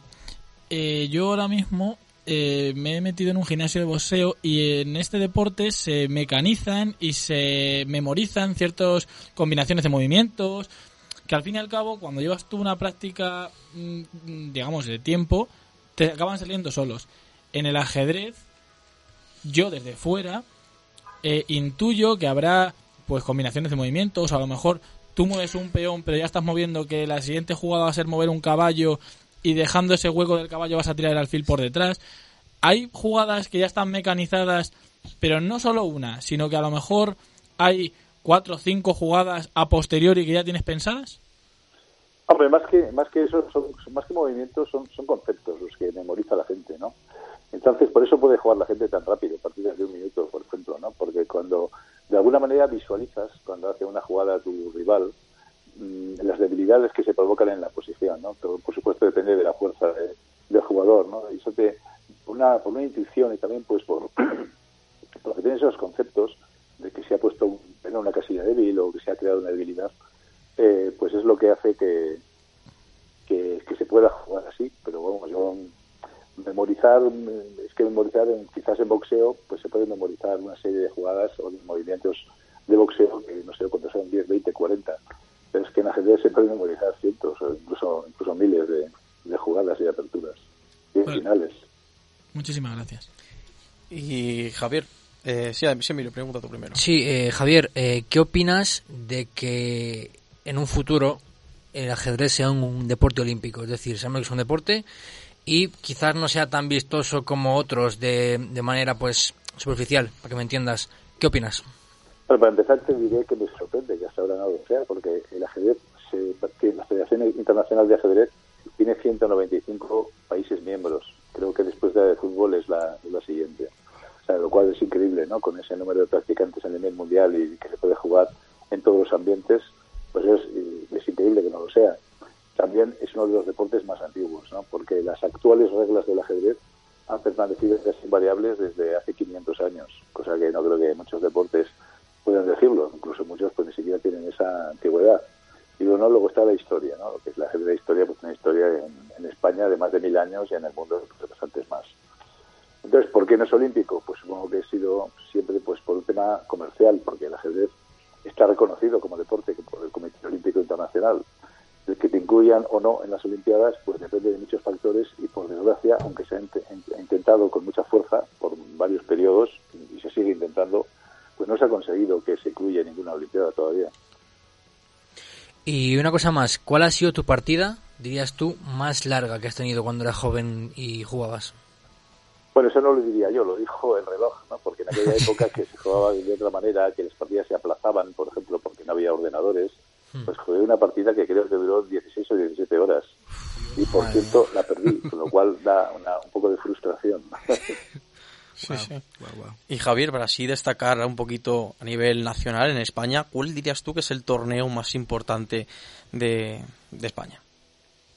en la actualidad, Eh, sí, bueno, en el pasado tuvo mucha fama el torneo de Linares, que, que un torneo de élite mundial, ¿no? Que um, Juan Kasparov, Karpov y toda la élite de la época. Ahora mismo, hombre, no sé, yo sinceramente diría que es el campeonato de España, absoluto, porque porque lo juegan todos los mejores. Y esto, pues, es, es un torneo muy atractivo y muy fuerte. Y así a nivel de licenciados, eh, Javier, ¿cómo vamos de cantera? Eh, ¿qué- no, sé, no sé si maneja los números, pero eh, de cantera, así de niños y niñas, eh, ¿cómo se encuentra la federación? Bueno, ya, he- ya he comentado que España es el octavo país del mundo en ajedrez y, lógicamente, eso también ocurre en, en edades inferiores. Eh, quizás en algunas más que en otras, pero nosotros tenemos una buena cantera. De hecho, en los campeonatos y- y mundia- eh, con los campeonatos mundiales y europeos de edades, digamos a los, a los menores de 18 años, se dividen en franjas de dos años, sub 18, sub 16, sub 14, etcétera. España con, con una cierta frecuencia saca medallas en todos estos campeonatos, lo cual quiere decir que, que tenemos una buena cantera, incluso hemos tenido algunos campeones mundiales recientemente. Ujú, Genial. Y Javier, ¿a qué edad dirías tú que está bien iniciar a un niño en ajedrez? ¿A qué edad sería idónea para que empieza, empiece a oler el tablero, a tocar las, las piezas? Pues hoy en día, desarrollos que tienen todos, ya que están todos acostumbrados a, a tener un móvil en la mano casi, yo diría que con 5 o 6 años se puede empezar, ¿no? Obviamente a, a conocer los rudimentos del juego, cómo se mueven las piezas y, y poco más, ¿no? Pero yo creo que es una edad razonable para empezar 5 o 6 años. Javier, te quería hacer yo una pregunta porque yo creo que por la educación que he recibido soy un poco purista. Entonces, tú que vienes de, de una generación, pues podría ser como la de mi padre, ¿tú estás en ese, en ese pensamiento de prefiero tocar el tablero y tocar las fichas o hacerlo todo electrónico? Porque yo, por ejemplo, prefiero echar una partida con mi padre en tablero y fichas que hacerlo a través del móvil. Bueno, sí, pues quizás eh, tienes razón. A mí la verdad que no... Yo creo que a todo el mundo, ¿eh? todo el mundo le gusta más jugar presencial, ver a tu adversario, ver el cara que pone, no sé, saber que juegas contra una persona. Es que jugar online pues tiene diversos inconvenientes. Primero que no sabes si es verdad contra quién estás jugando, ¿no? O si está ayudado por una máquina o por un ordenador, ¿no? Eh, lo que pasa que de cara a divertirse y a, tener accesibilidad, pues, eh, pues Internet pues tiene eso, ¿no? Yo, ahora mismo cuando cuelgue, si quiero, me conecto a un club y juego una partida al instante, ¿no?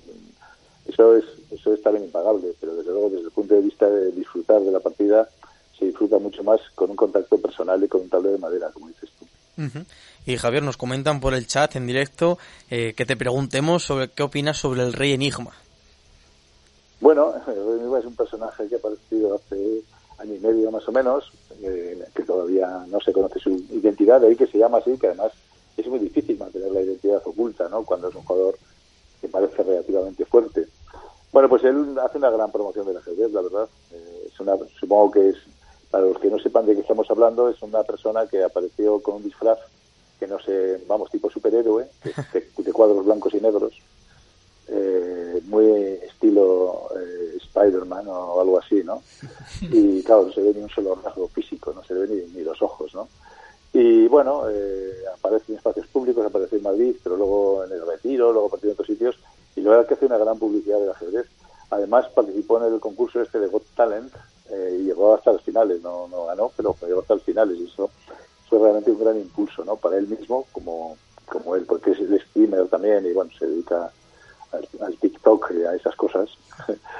pero la verdad que ha popularizado mucho el ajedrez y ahora y es bastante, está reclamado, ¿no? En algunos eventos importantes, pues lo reclaman como una atracción, ¿no? Para que esté por ahí jugando pues, con los niños o con los aficionados. Claro. Sí, Roberto, ¿quieres hacer una preguntita? Eh, sí, una última preguntita, Javier, que yo he leído que tú eres un máster internacional de ajedrez y bueno, te quería preguntar qué tiene que hacer uno para recibir el título de máster. Bueno, en ajedrez a nivel internacional hay muchos títulos, empiezan candidato a maestro, hay maestro de la FIDE, el título máximo es Gran Maestro, que bueno, la verdad que con ese nombre pues, pues lo dice todo. El, el, anterior a Gran Maestro pues es Maestro Internacional, que es el título que tengo yo. Para hacer estos títulos hay que conseguir unas determinadas puntuaciones en los torneos internacionales. Eh, bueno, hay que hacer, es como si hubiera que hacer tres exámenes y sacar una nota eh, notable, un sobresaliente en, tres veces en, en tu vida, ¿no? En estos campeonatos y según la puntuación que saques, pues eres, puedes ser gran maestro, puedes ser maestro internacional.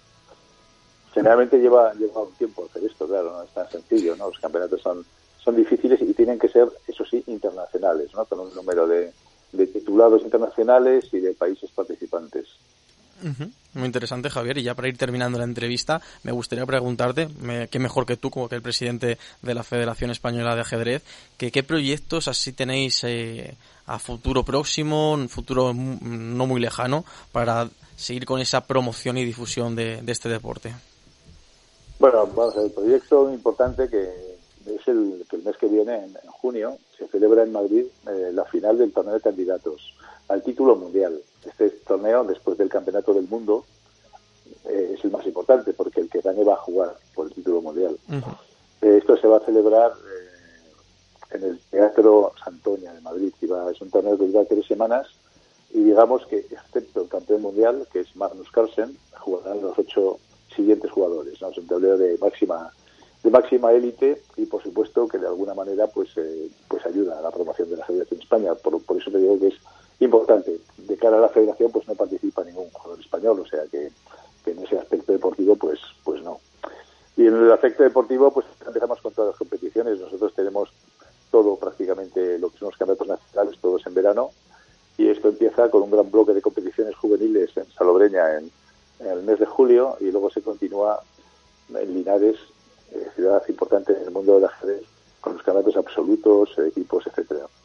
No son todos los campeonatos, hay algunos más, como es lógico, ¿no? Pero este es el, el proyecto inmediato de, uh -huh. de, las pruebas que tenemos. Muy interesante. Y así como proyecto económico, pues bueno, eh, un poco recuperar los, algunos patrocinios se quedaron atrás por la pandemia, ¿no? Ahora, claro. ahora se acaba de jugar un, nuevo, un campeonato, hace, acabó hace dos o tres días, el Campeonato de España de Colegios, y por fin se pudo jugar el que quiso, sin mascarilla y creo que esto es muy importante porque es la verdad que jugar una partida de ajedrez que en algunos casos, como he dicho, dura cuatro horas con mascarilla, pues es muy engorroso, la verdad. Sí. Y te, no sé si quería hacer una preguntilla, Marco, para despedir ya. Yo te quería hacer una pregunta así, curiosidad, porque el otro día me enseñó mi hermano, no sé si habrás visto, el, no sé si es un TikTok o es un vídeo de estos de 15, 20 segundos, que Magnus Carlsen hace una... está jugando online, en línea, y hace una jugada, o sea, se ve que es el principio de la partida y el rival va a mover y en la aplicación que utiliza él, que no sé muy bien cuál es, él ya planea todo, o sea, le deja planear toda la partida y sus siguientes movimientos. Pues bueno. él, desde el inicio de la partida, mueve, mueve todas las fichas de tal manera que sin volver a tocar la pantalla, gana la partida. Bueno, eso obviamente es un montaje. ¿eh? Es un montaje y está preparado para esto. Lo que sí es justo, lo que sí es cierto es que en las partidas online la mayoría de los clubes de virtuales te permiten anticipar un movimiento, pero solo uno. Ah, ¿eh? O sea, tú puedes mover, por ejemplo, un peón y tener previsto la siguiente jugada, pero para eso eh, tiene que ser posible. O sea, si el, si tu contrario hace un movimiento que evita esa jugada que tú has anticipado, pues no lo puedes hacer, como es lógico, ¿no? Pero esto de Carlsen yo no lo he visto, pero es evidente que es un montaje porque esto no se puede. O sea, ya te digo que no. Ningún, ninguno de los clubes virtuales que hay de ajedrez permite más de, de un movimiento anticipado. Claro, yo es que lo vi y, y no sé si estaría en directo o cómo lo Bueno, hizo. supongo. Y yo lo vi y dije, Dios mío, este tío es inteligentísimo. O sea, se ha hecho una partida en 20 segundos. Supongo que es, que es una gracia, ¿no? Pero, pero que puede hacer una partida en 20 segundos, eso sí que puede hacerlo, ¿eh? También, también te lo digo, pero, pero, pero jugando los dos, claro. Claro. Eh, lo dicho, Javier, muchísimas gracias por pasarte por aquí para estrenar el mes de mayo, mes de del ajedrez en Dial Deportivo, y ha sido un placer tenerte por aquí, por nuestra radio. Bueno, pues muchas gracias a vosotros y que espero que este mes que dediquéis al ajedrez pues, eh, nos sirva también para promocionar el deporte y que la gente tenga un mayor conocimiento. Seguro que así será y nada, a seguir con la misma línea y seguro que seguirán eh, alcanzando los objetivos y los, y los éxitos. Muchas gracias. Un fuerte abrazo y pase buen día. Hasta luego. Y nada, chicos, hasta aquí la primera entrevista del mes. Presidente de la Federación Española de Ajedrez, Javier Ochoa de Chagüén. No sé cómo. No sé, ¿qué valoraciones, qué feedback me dais acerca de la entrevista, Emilio? Pues, lógicamente es un gran profesional, presidente de la Federación Española, y pues mm, bastante agradable, nos ha explicado todas las dudas que hemos tenido, y la verdad es que es un deporte que, que yo creo que todo el mundo conoce, porque siempre se ha visto en películas, en series, que está en todas partes, siempre lo vas a ver, siempre desde pequeño sabes que es ajedrez. La cosa es saber cómo se juega. Saber la fachada, pero no el interior. Eso es más o menos el ajedrez, yo entiendo, para la gente que no es entendida. Completamente de acuerdo, Emilio. Marco, no sé. Yo, el símil que utilizaría, que es un, un comentario que me hizo mi padre, cuando aprendes a conducir, tú sabes llevar un coche, pero no sabes conducir. Pues esto sería igual. Todo el mundo sabemos tocar las fichas, pero no sabes jugar.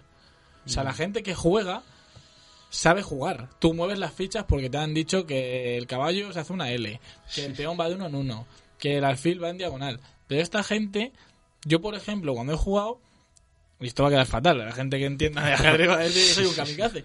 Pero yo me intento quitar los peones porque no me sirven para nada. Yo digo, va, este lo muevo a ver si me lo mata y con un alfil le como.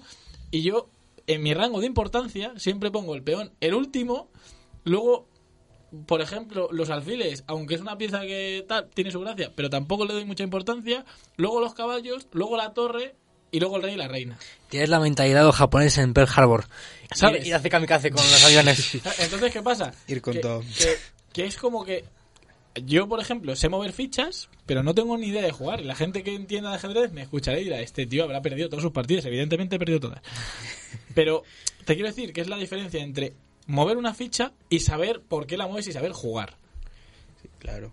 Eh, es un, yo diría que es un deporte muy bonito porque técnicamente es un deporte muy simple, ¿no? O sea, lo, lo único que quieres es conseguir eh, atrapar al rey. Eso, eh, eso es lo único que se siente, pero cómo, cómo haces eso es, bueno, hay mil, mil estrategias que puedes utilizar, como dijo, eh, dijo Javier. Sí, sí. Eso es. Y si os parece, vamos a dar paso a Arnau González para que nos cuente toda la actualidad del fútbol femenino. Adelante, Arnau.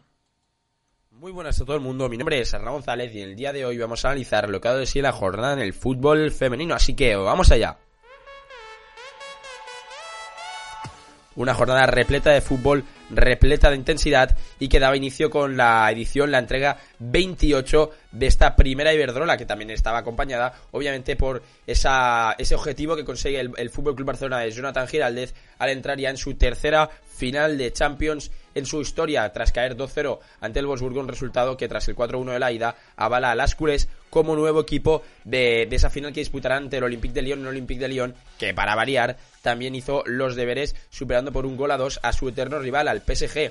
Un par de los príncipes en este PSG 1 Olympique de Lyon 2 que cogió hasta 60.000 personas en el récord histórico de asistencia en el fútbol femenino francés. Tampoco se quedó corta la eliminatoria del Wolfsburgo 2 Barça 1 con 30.000 personas hasta en el Volkswagen Arena prácticamente lleno hasta la bandera. Recordemos una población, la de Wolfsburg, muy pequeña, que aún así se vuelca con su equipo eh, femenino. Un equipo femenino, Wolfsburgo, que logró superar al Barça, no lo suficiente, esos goles de Jill Roth y Tabea Wasmuth para entrar en una final que de haber entrado a las alemanas hubiera sido una remontada totalmente épica y heroica. Finalmente el Barça eh, sí que sufrió, es cierto que sufrió, que vivió la primera derrota de la temporada después de esa de esa derrota en, pretemporada ante el Olympique de la Lyon todavía en el mes de agosto, es decir, primera derrota de la temporada del Barça y primer partido de atención del Barça que se queda sin marcar después de hace de, después de dos años prácticamente. La última vez que las culés se quedaron sin ver puerta ni siquiera Jonathan Giraldez estaba en el banquillo del equipo. Fue precisamente también ante el Wolfsburgo en el Volkswagen Arena. Con esa victoria del Wolfsburgo 1-0 ante el Barça también en semifinales en esta ocasión con papeles totalmente contrarios porque quien, eh, quien obtenía el billete a la final eran las Lobas y quien se quedaba en la estocada era el Fútbol Barcelona, Fútbol Club Barcelona que ahora disputará su segunda final consecutiva y tratará de llevarse la orejona para Cataluña. Seguimos porque hemos tenido más fútbol femenino justamente aquí, en España, en la primera Iberdrola, jornada 28. El Betis empatado a cero con el Valencia, Athletic Club 2, UDG Tenerife 1. Victoria importantísima, la del Athletic Club en Lezama haciendo de juezas y dejando a la UDG Tenerife muy descolgada ya de esa pelea por la, por la Champions prácticamente imposible para las Canarias a falta de, tres, de dos jornadas por disputarse y tan solo seis puntos las de Francis Díaz se encuentran a tres unidades de entrar en Champions. Muy, muy complicado el objetivo. Levante 0, Atlético de Madrid 5. Partidazo el que vivimos en la, en la capital del Turia. Un Levante que nos volvió a sorprender para mal, para variar esta temporada. Y el Atlético de Madrid que sigue igual de irregular de siempre, siendo capaz de lo mejor y de lo peor. Real Madrid 1, Madrid CFF 0 tenemos un, un derby. ¿Y qué derby? ¿Qué derby? Porque en el minuto 94 era Olga Carmona quien rompía las tablas y desataba la locura en el Alfredo Di Stéfano, porque con el empate las blancas, las locales, ya se veían prácticamente eh, fuera de esa pelea por Champions, entregando los puntos a placer al Atlético de Madrid.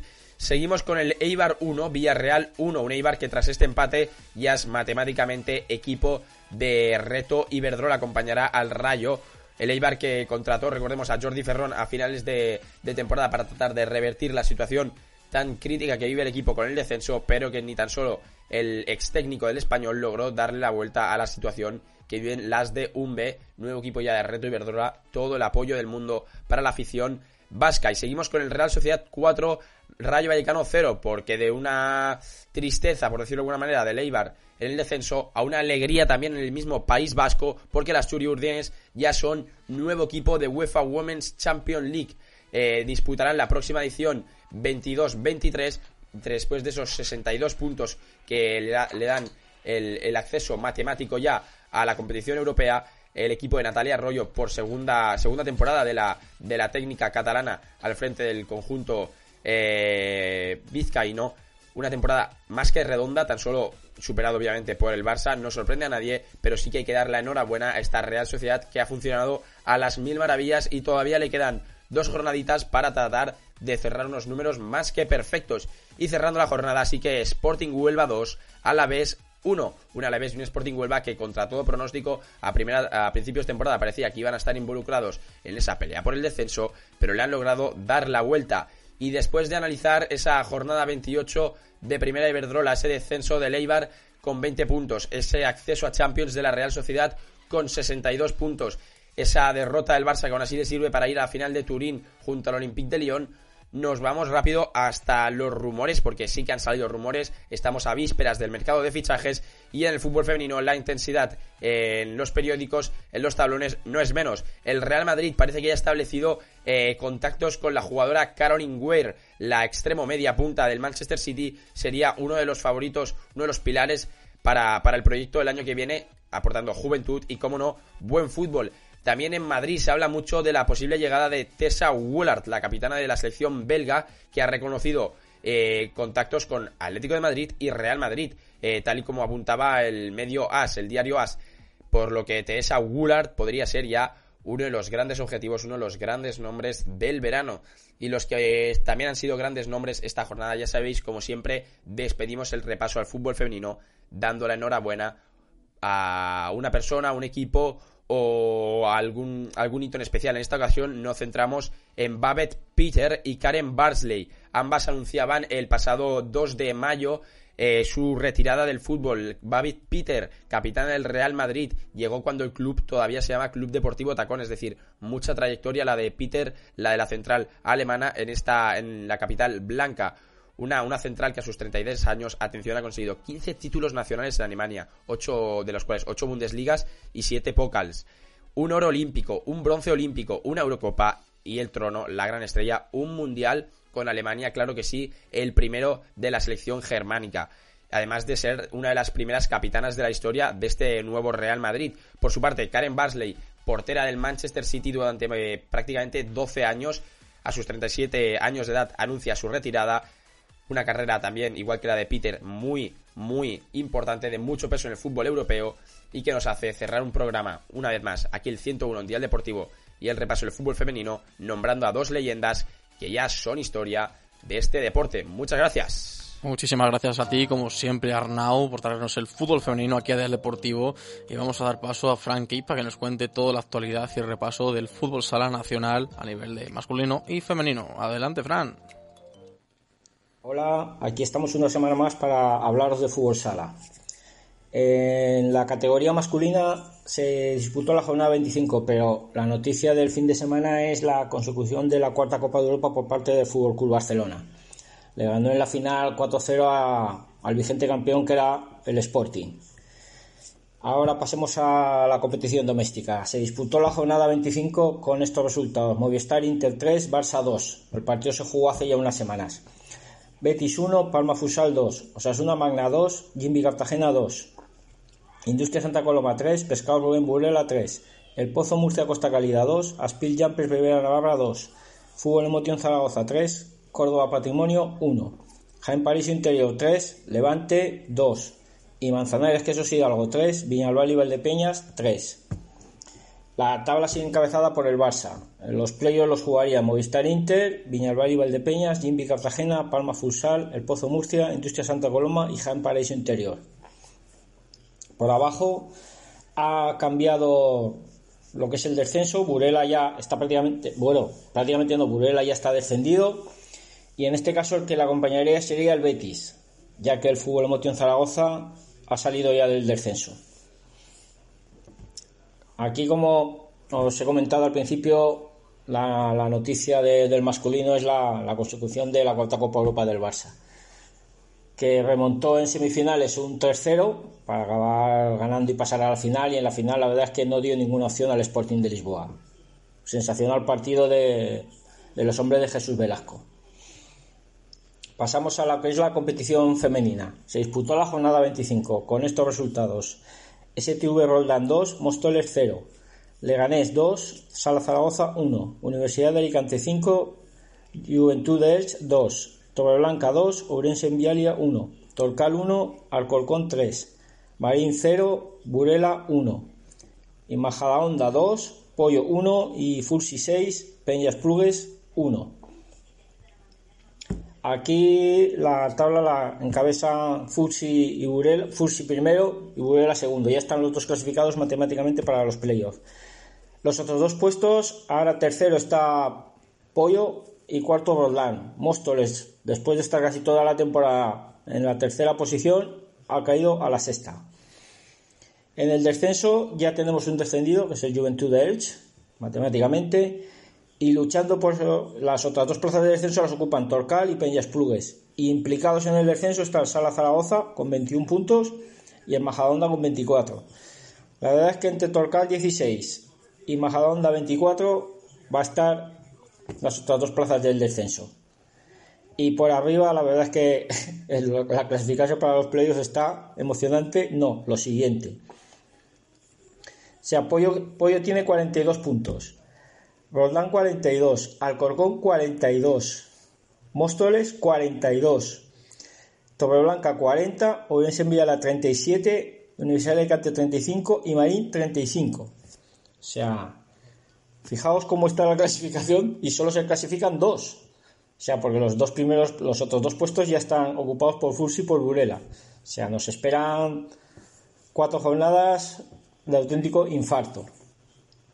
Aquí, por desgracia, tenemos que hablar sobre el partido de entre Marín y Burela. O sea, es vergonzoso, podría deciros muchos calificativos. O sea, Marín tenía jugadoras con COVID, lesionadas y solo podía presentar al partido tres jugadoras de campo. Pidió aplazar el partido. Estuvo de acuerdo Burela en aplazar el partido, pero la federación, incomprensiblemente y porque les dio la gana, no quiso aplazar el partido.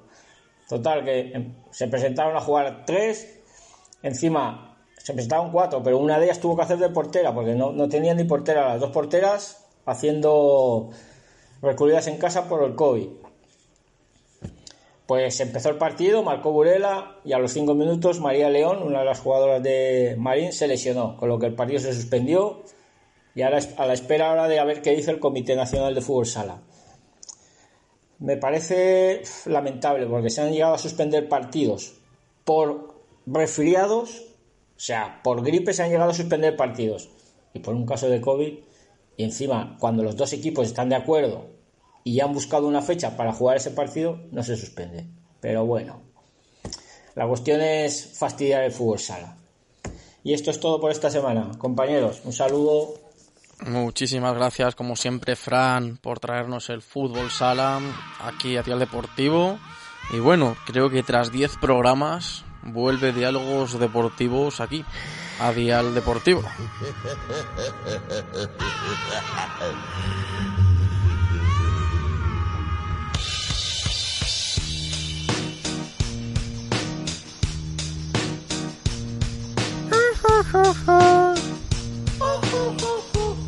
Hoy peor y peor.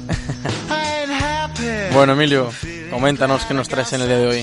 Vuelve Diálogos Deportivos después de tanto tiempo.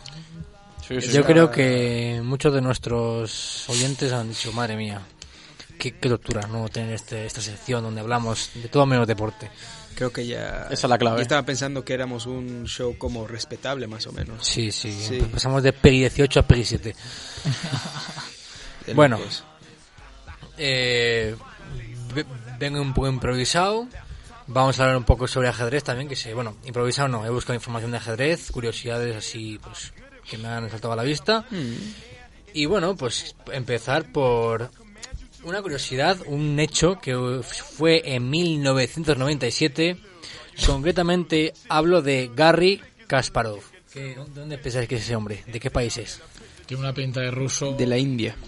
Yo digo inglés. Es decir, un ruso, uno de la India y... Inglés. Pues ha ganado Marco, el ruso.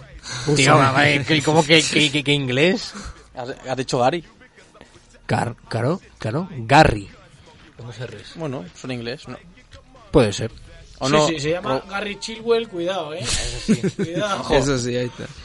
Bueno, eh, en el 97, pues los, los avances que hay ahora, pues no, no están, ¿sabes? No había esa cantidad de información que hay ahora de ajedrez. Pero este se supone que es de los mejores ajedrecistas de la historia, ya que fue campeón de ajedrez desde el del, mu- del mundo, ¿eh? Desde el 85 hasta el 93. Y bueno, eh, este señor lo que hizo fue jugar contra una computadora de ese entonces, que no se compara ahora. ¿sabes? sí, Porque sí, la sí, computadora de ahora te saca Vamos, te hace lo que quieras. De hecho, también vi que había una, una cantidad infinita de jugadas y movimientos que, que no- yo creo que es algo que no comprende el cerebro humano. No, no. Es demasiado. Bueno, este señor Garry, gran ruso, pues jugó contra la computadora Deep Blue, ¿no?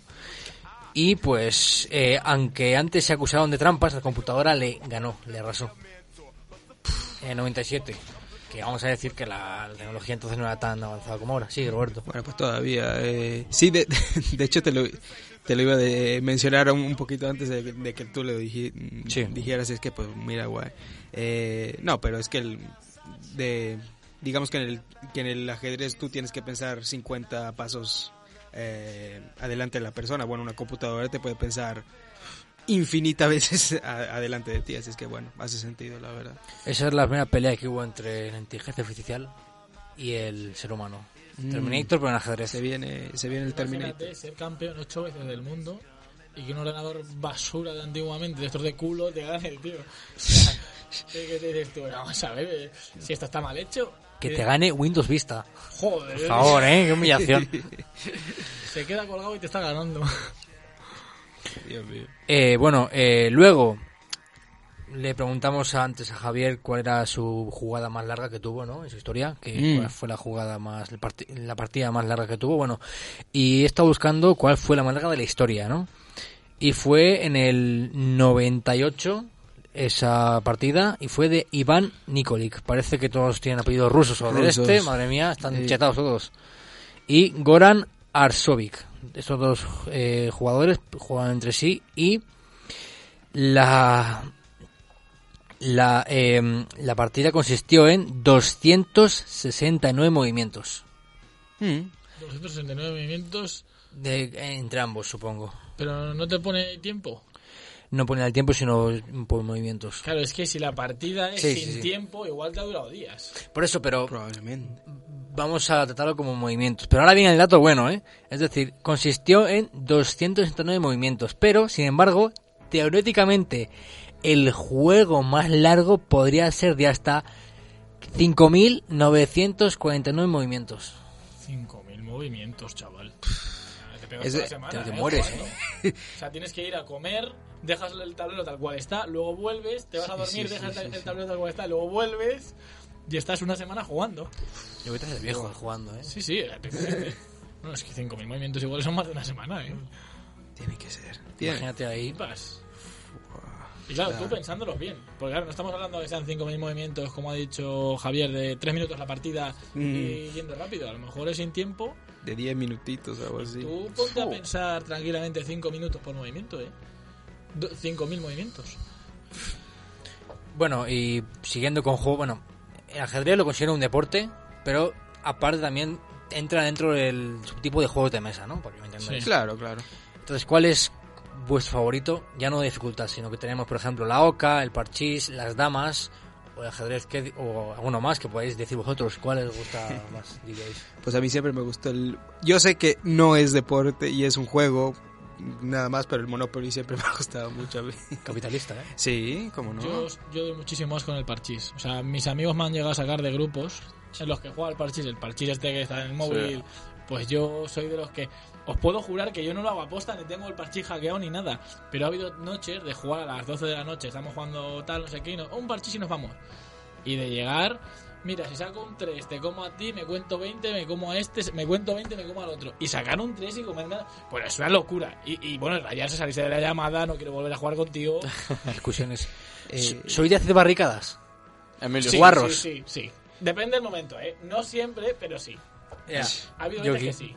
O sea, de esto de que pones ahí tus dos buenas piezas para que se vayan comiendo entre ellos, avanzas, avanzas, avanzas. Alguna vez lo he hecho, sí. Tú vas con el equipo amarillo, Emilio. Sí, yo, yo era un guarro, juego con VP muchas veces y... Eh, yo puedo preguntar algo, yo Sí. como soy un inmigrante horrible. Eh, ¿Qué es el parchís? A ver, el parchís consiste en un tablero, ¿vale? Ajá. Con cuatro zonas que son las casillas de Ah, salida. Has jugado, sí, seguro. sí, Color. Pero tiene otro nombre en México, creo que son canicas chinas, creo que algo así se Lo llama. voy a buscar. Ay. A ver, a ver, a ver, a ver, a ver. Es algo chino, se- me, me acuerdo de eso. Parchís. pero- Parchís. Chispar. A ver. Canica. ¿Y en Reino Unido cómo se llama? Banda puede No ser. tengo la menor idea. Roberto, banda. Ah, no, no, no, no, no, no, no, perdona, perdona, no, yo nunca he visto este juego en mi vida. No, la- ¿De verdad? Acabo de buscar la- las canicas chinas y aquí pone damas chinas. Damas Es chinas, parecido, perdón. Es una forma de Sí, sí, sí, damas chinas. Pero no, este parchís yo nunca lo he visto en Y mi luego vida. está la bola Oh, wow. china. Oye, que, que Eso es otro, soy ese yo, es ¿eh? otro juego. Eso te decir, No me eso quites el Eso rol es de otro guarro. juego. No, de hecho, las asiáticas pueden expulsar unas bolas chinas a una velocidad tremenda. No voy a decir por el qué orificio, pero ya me Mm. entendéis. ¿Cómo, de, ¿y ¿Cómo se hace eso, Emilio? ¿De dónde te lo viste? Datos curiosos. Datos curiosos. conozco. Muchos documentales, ¿no? Emilio? Es que Emilio venido documentado esta sección, ¿eh? Yo es que vengo sabiendo de todo. Bueno, y entonces, ¿cómo, cómo se juega este parchís? Así súper rápido. Vale, hay eh, cuatro gamas de colores, se puede jugar en, Ajá. pare- en dúos o individualmente. Sí. Y la idea es conseguir que tu ficha salga de casa y la metas en el centro de tu color. Ah, ya, ah, ya He hecho- he ves. hecho, he hecho una explicación un poco Antonio, ¿vale?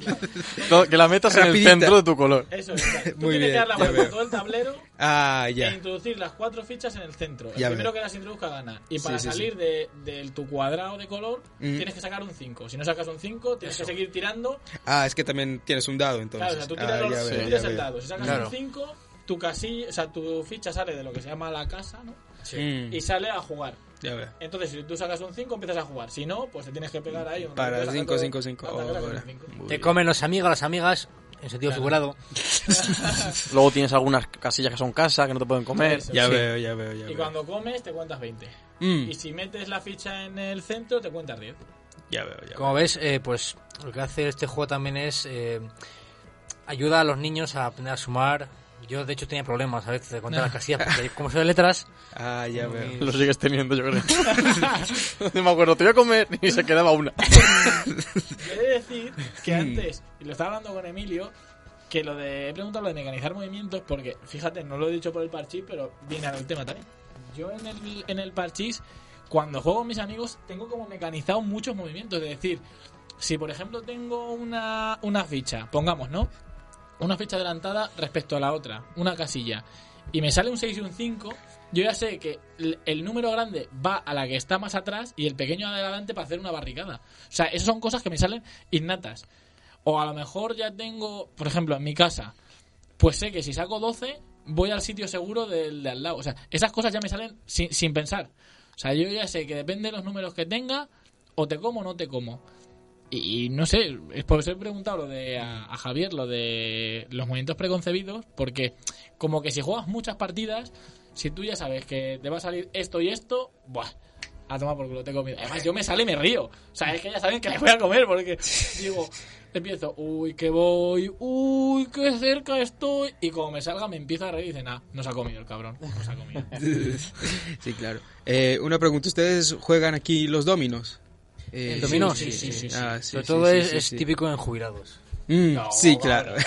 Eh, a ver, un poco sí. Ah, Yo me bueno, imagino a bueno. jubilados jugando dominó. ¿Hay tío. deporte? ¿El, ¿El dominó está considerado deporte? Vamos a buscarlo. No lo sé. Ah, Yo, me acuerdo buscar. que mi abuelo, que, que en paz descanse, me enseñó a jugar al dominó. Yo jugaba muchísimas tardes con mi abuelo. al Sí, dominó. Vale, vale. yo también, yo también lo he jugado tú. con mi abuelo, sí, O sea, sí, me lo sí. pasaba Vale, de vale. locos. Lo que pasa es que mi abuelo me hacía trampa. Hay Ah. Federación Española de Dominó. Bueno, Ojo, pues, oye, oye. lo podemos, lo ponemos Ojo. ahí. Ojo, el próximo mes. lo, lo- lo anotamos. Sí, Sí, sí, sí. sí, sí, sí. Y ustedes lo po- eh, es tratar de también Sí. así, Luja, es tratar de quitar todas tus fichas y Sí, ponerlas- unirlas con números, sí. Claro, claro, sí, sí, sí. Ah, mira, No, es un juego bien. bastante... Eh, a mí a mí siempre se me hizo. Yo yo trataba de hacer como las figuras más como raras que de Dios, hacer y qué así. guapo la Federación Española de Dominó, macho. Ey, mira. ¡Qué Guay. pasada! Estoy a la cabina, mira la pantalla. Madre mía. Mira, mira, mira.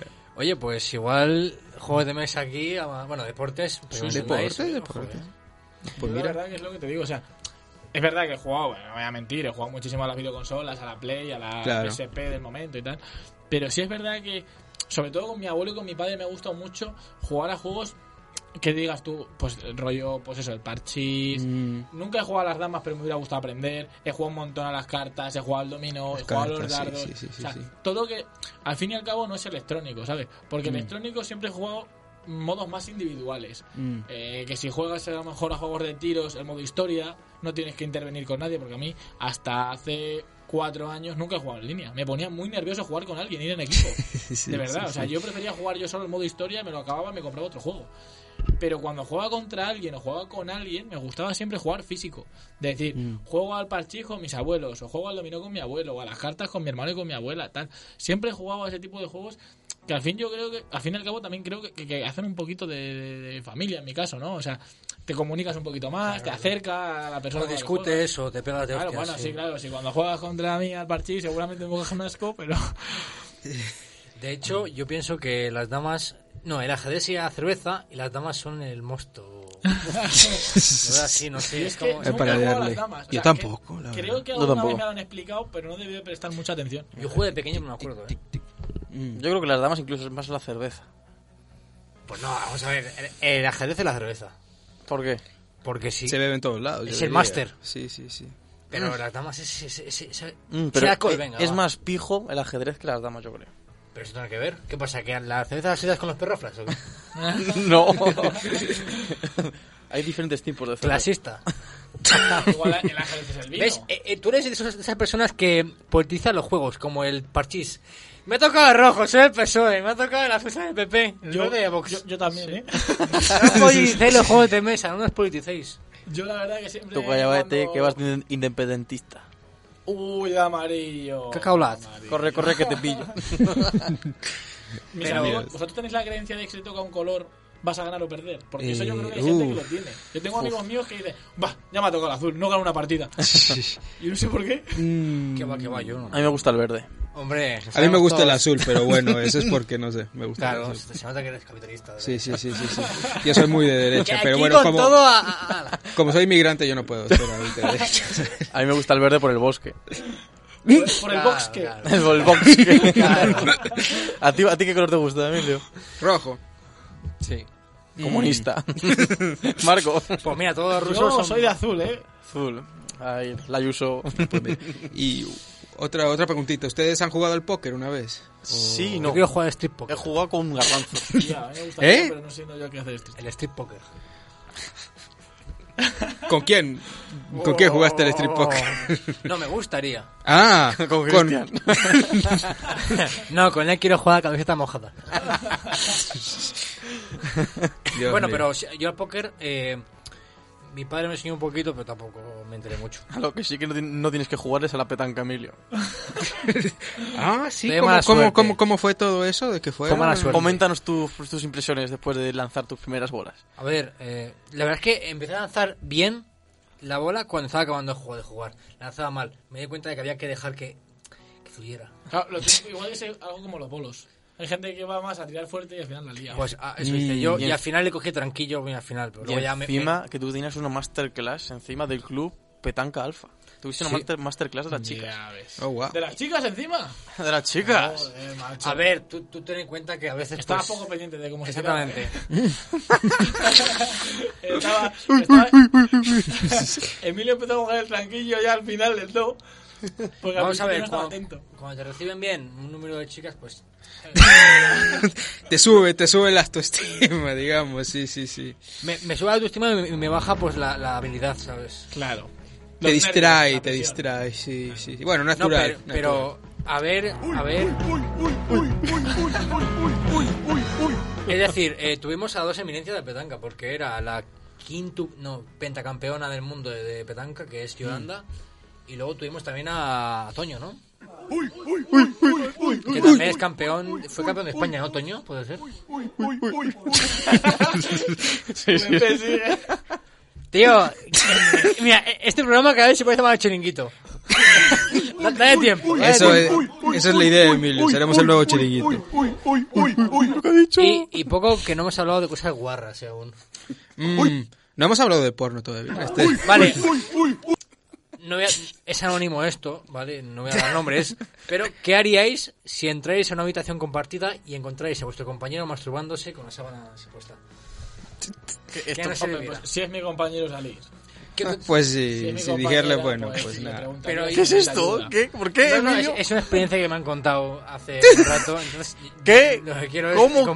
¿Cuándo? ¿Dónde? No a nombres, porque no.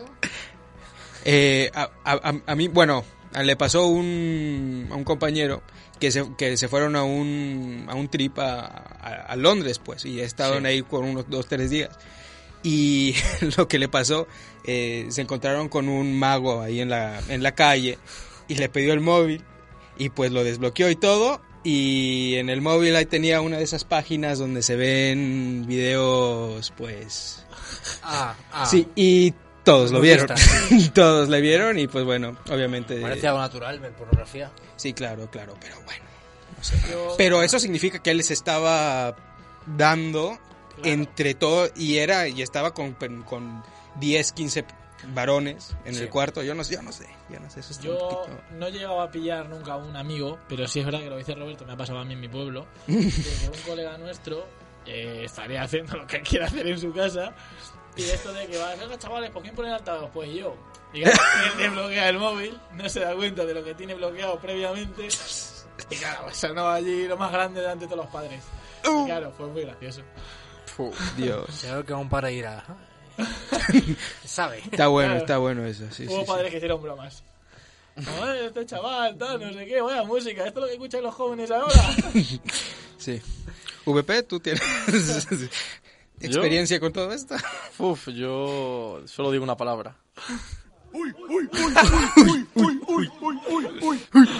Bueno, pero a ver, son cosas que suelen pasar en la convivencia, ¿no? Sí. Eh, no. Por ejemplo, ¿qué, haríais? alguna- Bueno, esto es, esto es entre amigos y son cosas que pasan, ¿no? Sinceramente, ¿os ha pasado alguna vez que os hayan pillado a alguien haciendo manualidades?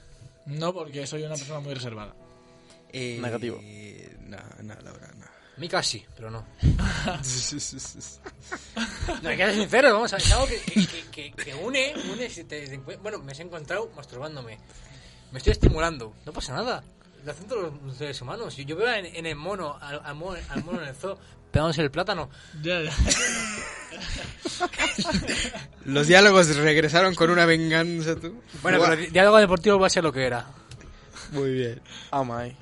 Bueno, eh, a- algo más que comentar, alguna idea que tengáis, que Yo, voy a- yo voy a soltar así, Sí, estamos sí, con sí. el tema así. Por favor. ¿Alguna vez? Es que esto va a ser un poco ya... Ah, sí, sí. ¿Alguna Ah, con todo, con todo. ¿Habéis llegado a pensar? Es que yo no es por mi caso, porque yo jamás lo he pensado, pero un amigo mío un día de esto de, de fiesta, pues lo comentó. Mm. ¿Alguna vez habéis pensado en hacer algo con alguna de las madres de- amigas de tu madre? No. O sea, tú imagínate...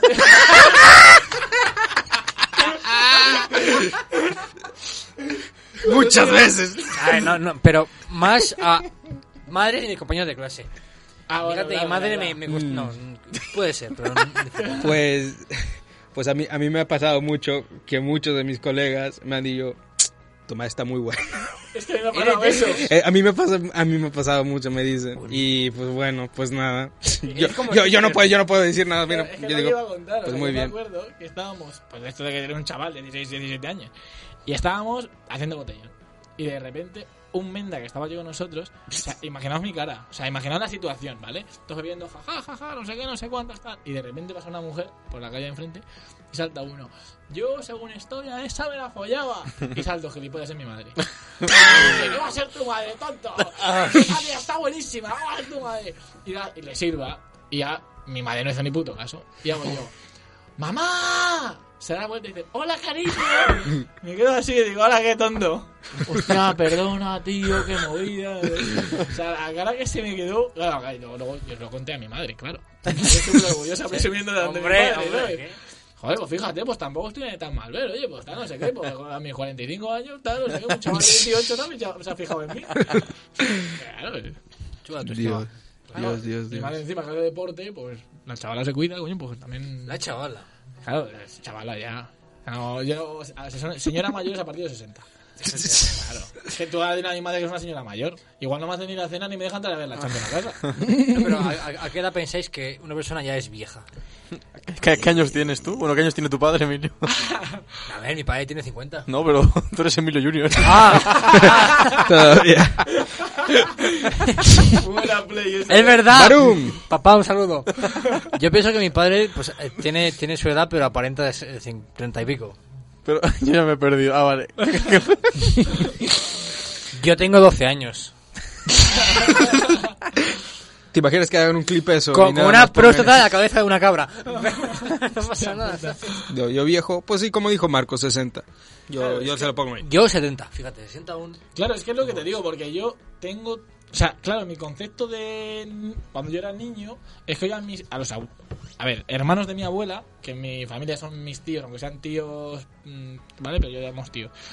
A mis tíos, con 65 los veía mayores. Pero a los hermanos de mi padre, que tiene 62, no los veo mayores. O sea, los veo normales. Ya Ninguno veo, tiene veo. excesivas canas. sí, sí, sí, la gente de ahora se cuida mucho. Mis tíos van al gimnasio, se cuidan, tienen su dieta. Yo antiguamente, a los hermanos de mi abuela, te lo veías con su panzón de señor mayor, con su no sé qué, y ahí decía, joder, este señor es mayor. Pero yo a mis tíos, a los hermanos de mi, de mi padre, los hermanos de mi madre, no los veo mayores, tío. Tienen 59, 60, 63. Digo, joder, yo es que, por ejemplo, mi tío Tomás, le llevo viendo igual 10 años. Y no y tiene 63 y no le veo mayor. Es, es lo que dicen, ¿no? Los, los- tengo los 40, son los 30.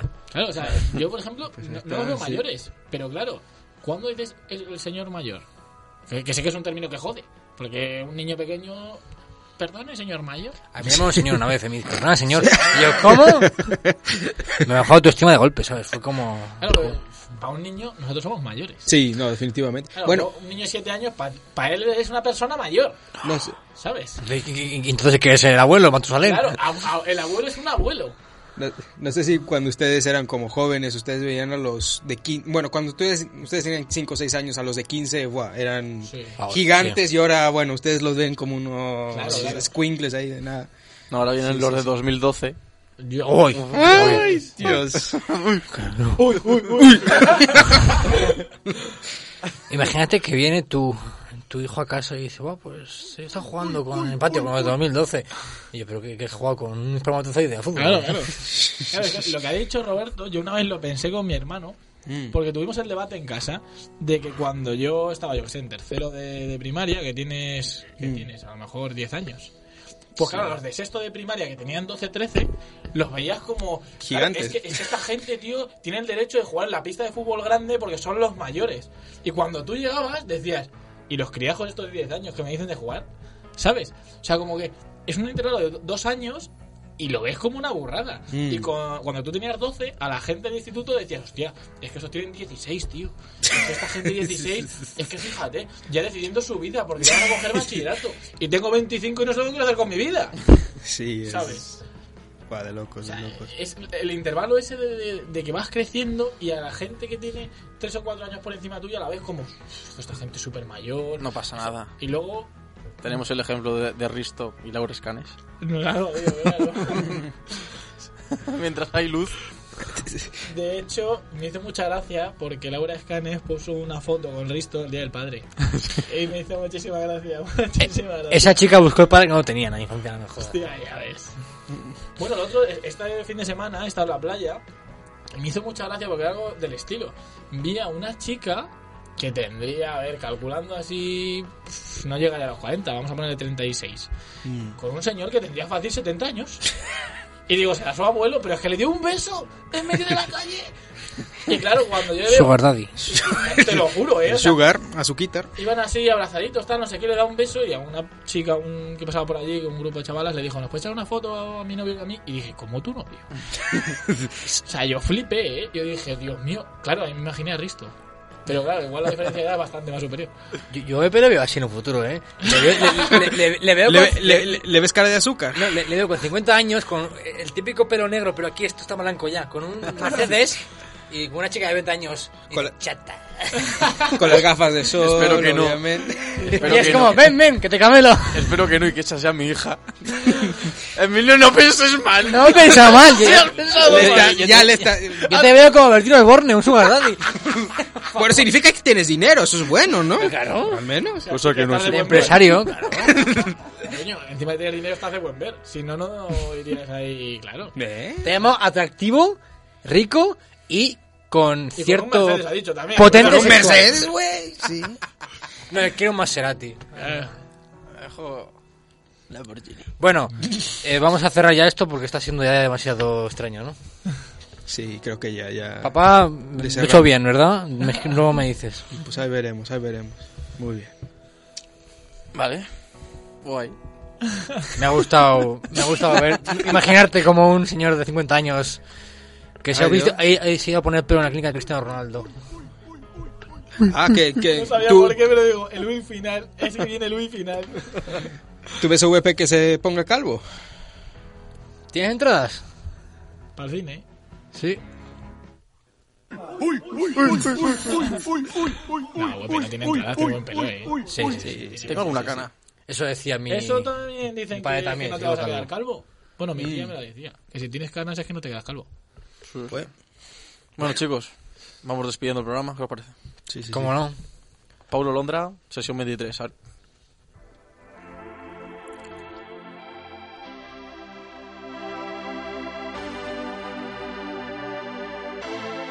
No entiendo por qué llaman si antes nadie llamó.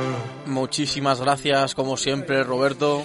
Pues sí, soy el único que está escuchando ahora, así que pues de locos. Muchísimas gracias también, Emilio. Eh, voy a cambiar la frase que dije la última vez y diré, no quiero ser un peón, quiero ser rey. Quiero que la... No, no graba nadie, no pasa nada. La reina, la reina, la reina mueve más. Pues muchísimas gracias, Marco. Pues nada, yo encantado de volver, que llevo un tiempo sin venir aquí y no sé por qué, pero he leído algo en Twitter, fíjate coincidiendo, que lo ponía una chica que supongo que estaría frustrada y ponía no me importa que me dejes porque un peón jamás jamás tendrá una reina. Uh, Me parece bien. ¿Puede tener razón o no?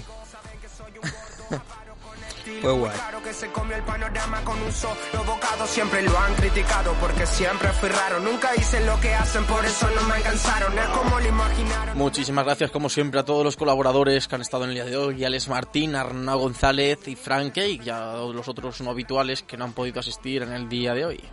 Mucho bla bla bla, pero no hacen nada. Aquí me despido yo, Víctor Pablo Prado, y nos vemos la próxima semana con Dial Deportivo 104 con el mes del ajedrez. No entiendo por qué vienen si antes nadie vino. Esperan que yo sea alguien que saben que no, que no va conmigo. Porque siento que yo alguna vez me perdí y hoy que me levanté puedo decir que volví. Porque siento que yo alguna vez me perdí y hoy que me levanté creo que nunca me fui. En otras acciones yo me no te voy a dar explicaciones y con dos canciones hice que todos me mencionen. Dios man, me prometí no bajar escalones, pero decidí bajarlo y explicarle a estos torpes que tu séquito de nenitos envidiosos y pésimos. Quieran o no quieran a mí deben darme crédito. Vean donde vean, siempre va a estar el polémico. Paulito sin igual que roba el panorama escénico. Y uh, ninguno salió a poder hacer lo que hice yo. Igual me criticaron, no sé qué pasó. Y eso que fui el primero que hace picado más flow. Pero nunca puse un pero porque represento a vos y a tus bandas de embusteros que dicen que rapero. Yo no soy, pero bueno, eso me chupa un huevo. Sé que sí hay dinero, es porque el imán soy yo. Igual nunca digo nada, siempre fui como un robot. Un caballo que mira para adelante sin error. No maldito quejoso de mierda que molesta como un bocón que no acepta que hay ejemplo y el ejemplo va a ser yo. Sí, el ejemplo va a ser yo. Ah, el ejemplo va a ser yo, sí. Ey, el ejemplo, el ejemplo, el ejemplo va a ser yo. Siento que yo alguna vez me perdí y hoy que me levanté puedo decir que volví. Porque siento que yo alguna vez me perdí y hoy que me levanté creo que nunca me fui. Leones con flor.